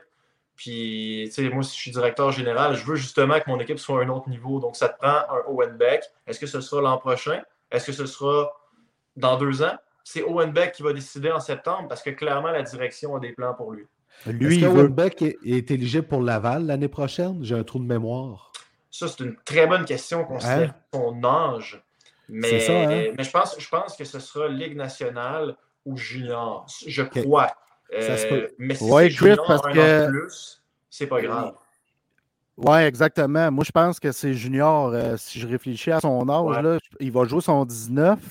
Ça. Fait ça va être euh, le Canadien ou junior. Puis lui, il l'a clairement dit, là, il veut se tailler un poste l'an prochain. Fait qu'il va tout faire en son pouvoir pour le faire. C'est un jeune de caractère. Oui, exact, exact. Puis, le, le, jeune veut, puis la direction a des plans pour lui. Tu sais, des fois, il n'y a, pas un jeune qui, dira, qui, va te dire qu'il ne veut pas jouer dans son équipe, euh, qui, dans l'équipe qui l'a repêché. Par contre, quand l'intérêt est mutuel, ça peut aider. Je me répète, là, mais on l'a adoré en septembre. Puis je pense que si tu n'avais pas de Christian Devorak dans ton équipe, mettons, là, je pense qu'on laissait Owen Beck commencer la saison à Montréal. Absolument. Euh, j'ai très hâte de le voir en septembre. C'est super. Dernière parenthèse, on est, on, est, en prolongation de série de toute façon. Hein, ça, ça dure autant qu'on veut. J'adore ça. Est-ce que Jacob Dobbs, c'est un gardien qu'on peut qu'on doit surveiller pour peut-être percer chez le Canadien? C'est. Ah, non, mais c'est une bonne question. Puis je sais que ça titille beaucoup de gens, le, manque de profondeur au niveau du bassin d'espoir chez les gardiens de but des Canadiens. Je te dirais que Dobus est assurément l'espoir le plus intéressant cette position-là. le euh, plus intriguant aussi. Pardon? Le plus intriguant aussi. Le plus intriguant aussi, ben oui, mais tu sais, ça fait quand même deux solides saisons qu'il offre euh, consécutivement. Là, Jacob Dobus, il, est imposant devant son filet, il bouge bien, c'est une force tranquille, tu sais, jamais un mot plus fort que l'autre, mais je, connais un gars qui était comme ça aussi. mais mais tu sais, en ce moment, moi, ce que j'aime beaucoup chez les gardiens de but, c'est que l'histoire de, Samuel Montembeau est de plus en plus belle. Euh, tu sais, parmi les, gardiens qui ont disputé plus de 20 matchs, euh, arrive 15e en ce moment dans la Ligue nationale pour ce qui est du, euh, pourcentage d'arrêt. C'est pas rien considérant l'équipe qu'il a devant lui. Euh, présentement, moi, honnêtement, puis je l'ai dit sur, sur les ondes de, TVA, voilà, je vais finir par le dire tout récemment, mais Montembeau, il faut, faut, arrêter de l'écarter d'office en essayant toujours de trouver une porte de sortie. Ouais, mais est-ce qu'on a des espoirs? Merci. Ouais, va revenir. Montembeau garde les buts comme un gardien numéro un en ce moment. Puis ça se peut que ça continue. Savez-vous, ça se peut que ça continue. Ben, même si les Québécois, même s'il a été mis au balotage par les Panthers, même si ce n'est pas nous qui l'avons repêché, ça se peut que ça marche. Puis en ce moment, il ça pour que ça marche. Mais j'enlève rien d'Obus. Dobus a deux très bonnes saisons. Ben, Mais je me concentre sur Montembeau actuellement. On a peur de se mouiller au sujet de Samuel Montembeau. C'est fou. Ah, c'est fou. Je comprends ben, pas. moi, le, parcours de Montembeau, il fait drôlement penser, puis c'est pas moi qui l'ai sorti en premier. Tu sais, je veux dire, mais Stéphane White a raison. Montembeau, ça ressemble beaucoup à Corey Crawford présentement. Oui, mais ne, serait-ce que pour l'âge, tu sais. Il ben oui. n'y a pas de courbe identique pour aucun joueur, puis c'est encore pire pour les gardiens de but. Ah, c'est fou. C'est des drôles de bébites. Ils atteignent parfois leur maturité à 26, 27, même 28 ans, des fois. Puis Thomas. a le luxe de pouvoir être patient, puis tu vois qu'il y a des flashs, Montembeau, plus que des flashs. Il commence à être constant. Là, c'est fou. Ben oui. Pourquoi, pourquoi presser les choses? Il donne du bon hockey en ce moment. Là. Ah, c'est parfait. Mais j'ai quand même hâte de voir parce que c'est toujours bien de préparer le futur. non, mais t'as raison. As raison. moi, c'est mon seul point là-dessus. Euh, c'est rien contre mon tambour que je vende depuis longtemps. Mais le défaut de l'après-carré price, c'est qu'il n'a pas été préparé justement. Ah, mais ça, tu as 100% raison, par exemple. On n'était pas prêt à ce qui est arrivé. Ben, en, fait, en fait, on espérait que Primo prenne la pole puis on voit que ce ne sera pas le cas, ou que, les chances sont très minces. Mais, mais dans le cas de Dobus, s'il y a un espoir sur lequel on peut espérer quelque chose, c'est lui. Parce que Descartes, c'est plus dur récemment. Mm. Euh, parce, que, parce que Primo ne montre rien d'encourageant.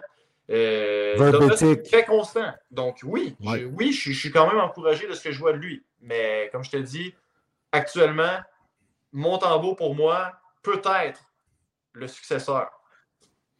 Ben, moi, je suis bien à l'aise avec ça présentement. Pareillement de mon côté, parce que moi aussi, je vante Sam, puis tu sais, ses aptitudes, il corrige de plus en plus. Ses déplacements sont plus rapides. C'est un peu sa lacune. son niveau de confiance est là, défie les lancers. Il est prêt, il veut des lancers. Venez-vous-en. C'est ce qu'on veut d'un gardien numéro un, puis tranquillement, c'est ce qu'on voit chez lui. Moins creux dans son filet aussi. Exactement. Euh, mais tu sais, ultimement, si vous me dites, hey, euh, Tony, euh, on va chercher un gardien numéro 1 qui, qui est qualifié de numéro 1 depuis déjà 4-5 ans, puis euh, à un prix abordable, puis Montembeau est un numéro 2 de luxe, j'ai aucun problème avec ça. Peut-être que même, peut-être même que c'est idéal. Mais ce que je vous dis, c'est que j'ai pas de problème non plus à avoir ce gars-là numéro 1 actuellement. Ben, quand, les Panthers ont perdu au balotage, ils n'étaient pas si heureux que ça. Hein? Ils s'en cachent pas non plus. Ce n'était pas du discours pour faire plaisir aux journalistes. Là. Ils étaient déçus de le perdre. Ils, ont fait des, choix difficiles à cause qu'ils voulaient garder Spencer Knight dans la Ligue nationale, ce qui est louable. Ce qui est louable, mais actuellement, euh, c'est sûr que les, les, deux gars ont 50 de différence, mais les meilleures statistiques sont du côté de Montembeau. On verra. Knight a un excellent potentiel, mais ils ont misé sur Bobrovski et Spencer Knight. Je vais souhaiter aux Panthers que la décision qu'ils aient prise soit la bonne. Mais en 2024. exact. hey, Anthony, merci beaucoup pour ton temps. On va te réinviter. Euh, on va prévoir d'autres prolongations de série, visiblement. C'est sûr, sûr, sûr, sûr, sûr. Euh, ça a été un plaisir de t'accueillir. Euh, avant de passer à conclusion, j'ai reçu un texto aussi pendant que je souhaitais bonne nuit à ma fille par texto. On m'a demandé en prolongation de raconter mon histoire de Mesmer. Ça va être une autre fois, OK? Oui, effectivement. Désolé de ne pas avoir permis à Christian de raconter son histoire. Je suis sûr que c'est succulent. C'est succulent, OK? J'ai donné tout qu'un show. C'était pas voulu. Mais euh, je pense que les gens ils ont préféré et de loin euh, t'entendre plus longtemps. Mais Mesmer, ça va venir un jour. Ah, mais, je veux être là euh, quand ça va arriver. mais, j'apprécie beaucoup les boys. Merci de l'invitation. Ça a été un plaisir partagé. Puis salutations à tout le monde qui nous écoute. spécifiquement à ceux de Rouen, vous me manquez, puis il n'est pas dit qu'un jour je ne reviendrai pas par chez vous, mais idéalement entre juin et septembre cette fois-là. Ah ben oui, là on va te faire, écoute, on va te faire visiter à ce moment-là, ça va faire plaisir. Parfait, n'importe quand merci, Tony. Salut les boys. Salut Tony. C'est la fin déjà, un super show. Jeff, tu n'avais vraiment pas entendu le buzzer de la fin de la troisième, hein? J'ai jamais entendu ça, Chris, parce qu'on parlait, j'étais emballé. Jamais entendu ça. c'était vraiment cool. Je regardais ça, ça sonnage. Non, non, le chronomètre, il est parti. Là, on continue, c'est bon, on a, on a des choses à dire. Puis, je l'avais déjà dit, en série, les prolongations dans la Ligue nationale, ça finit quand ça finit. Exactement. Fait qu'on va dire que c'était des séries avant le temps. Merci à vous, tout le monde. On se prépare pour ça. Merci à vous qui nous encouragez, chers abonnés. Merci à Ariane Provo qui a fait notre image de marque by Provo. Merci aussi à Laurence qui est une de nos fans qui nous suit aussi depuis très longtemps. Hein? Donc, merci Laurence Côté, entre autres. On a plusieurs autres fans. Ben, on euh, peut saluer Sébastien Lemire. Sébastien, Jérémy, on en a plusieurs. C'est écœurant. Ah, il y a Fabrice. Il, y a Fabrice, Douville, qui est un Français de, France, qui nous suit depuis plusieurs années. Il était content du retour du duo de choc, Tongo et Cash. Fait que salut Fabrice. Puis je veux remercier aussi euh, Michel euh, qui a fait la vidéo, le montage, puis Stéphanie Dubuc euh, qui a fait la, trame sonore avec sa voix très chaleureuse. Écoutez, c'est super. On est très heureux de tout vous avoir. On est heureux de faire partie de votre quotidien les lundis soirs. Parlez-en autour de vous. Puis, on va avoir d'autres invités à venir avec nous. OK? Là, Jeff m'a posé une colle à peu près 15 minutes avant le show. Qui t'aimerais voir? Euh... Ouais, mais euh, j'ai envoyé deux messages. là, j'ai envoyé un message au Bear, le tout, André Tourigny. Fait que euh, c'est ça, à suivre. Fait que ça je te demandais qui toi tu voulais aussi pour que je. Tu sais qu'on. N'importe qui. Moi, là, je, vais être heureux qu'on parle de hockey en gang de toute façon. Ça, c'est la meilleure réponse intelligente que je peux te donner pour l'instant. Ça pourrait être pire facilement, là. Ben, c'est une bonne réponse, Chris. Donc, merci tout le monde de nous encourager. Continuez à partager le show. Le show va être très rapidement sur YouTube, Apple, Spotify et Google. Donc, euh, à surveiller. On va vous partager les liens, partager le tout. Et on vous retrouve dans vos salons la semaine prochaine. Salut tout le monde.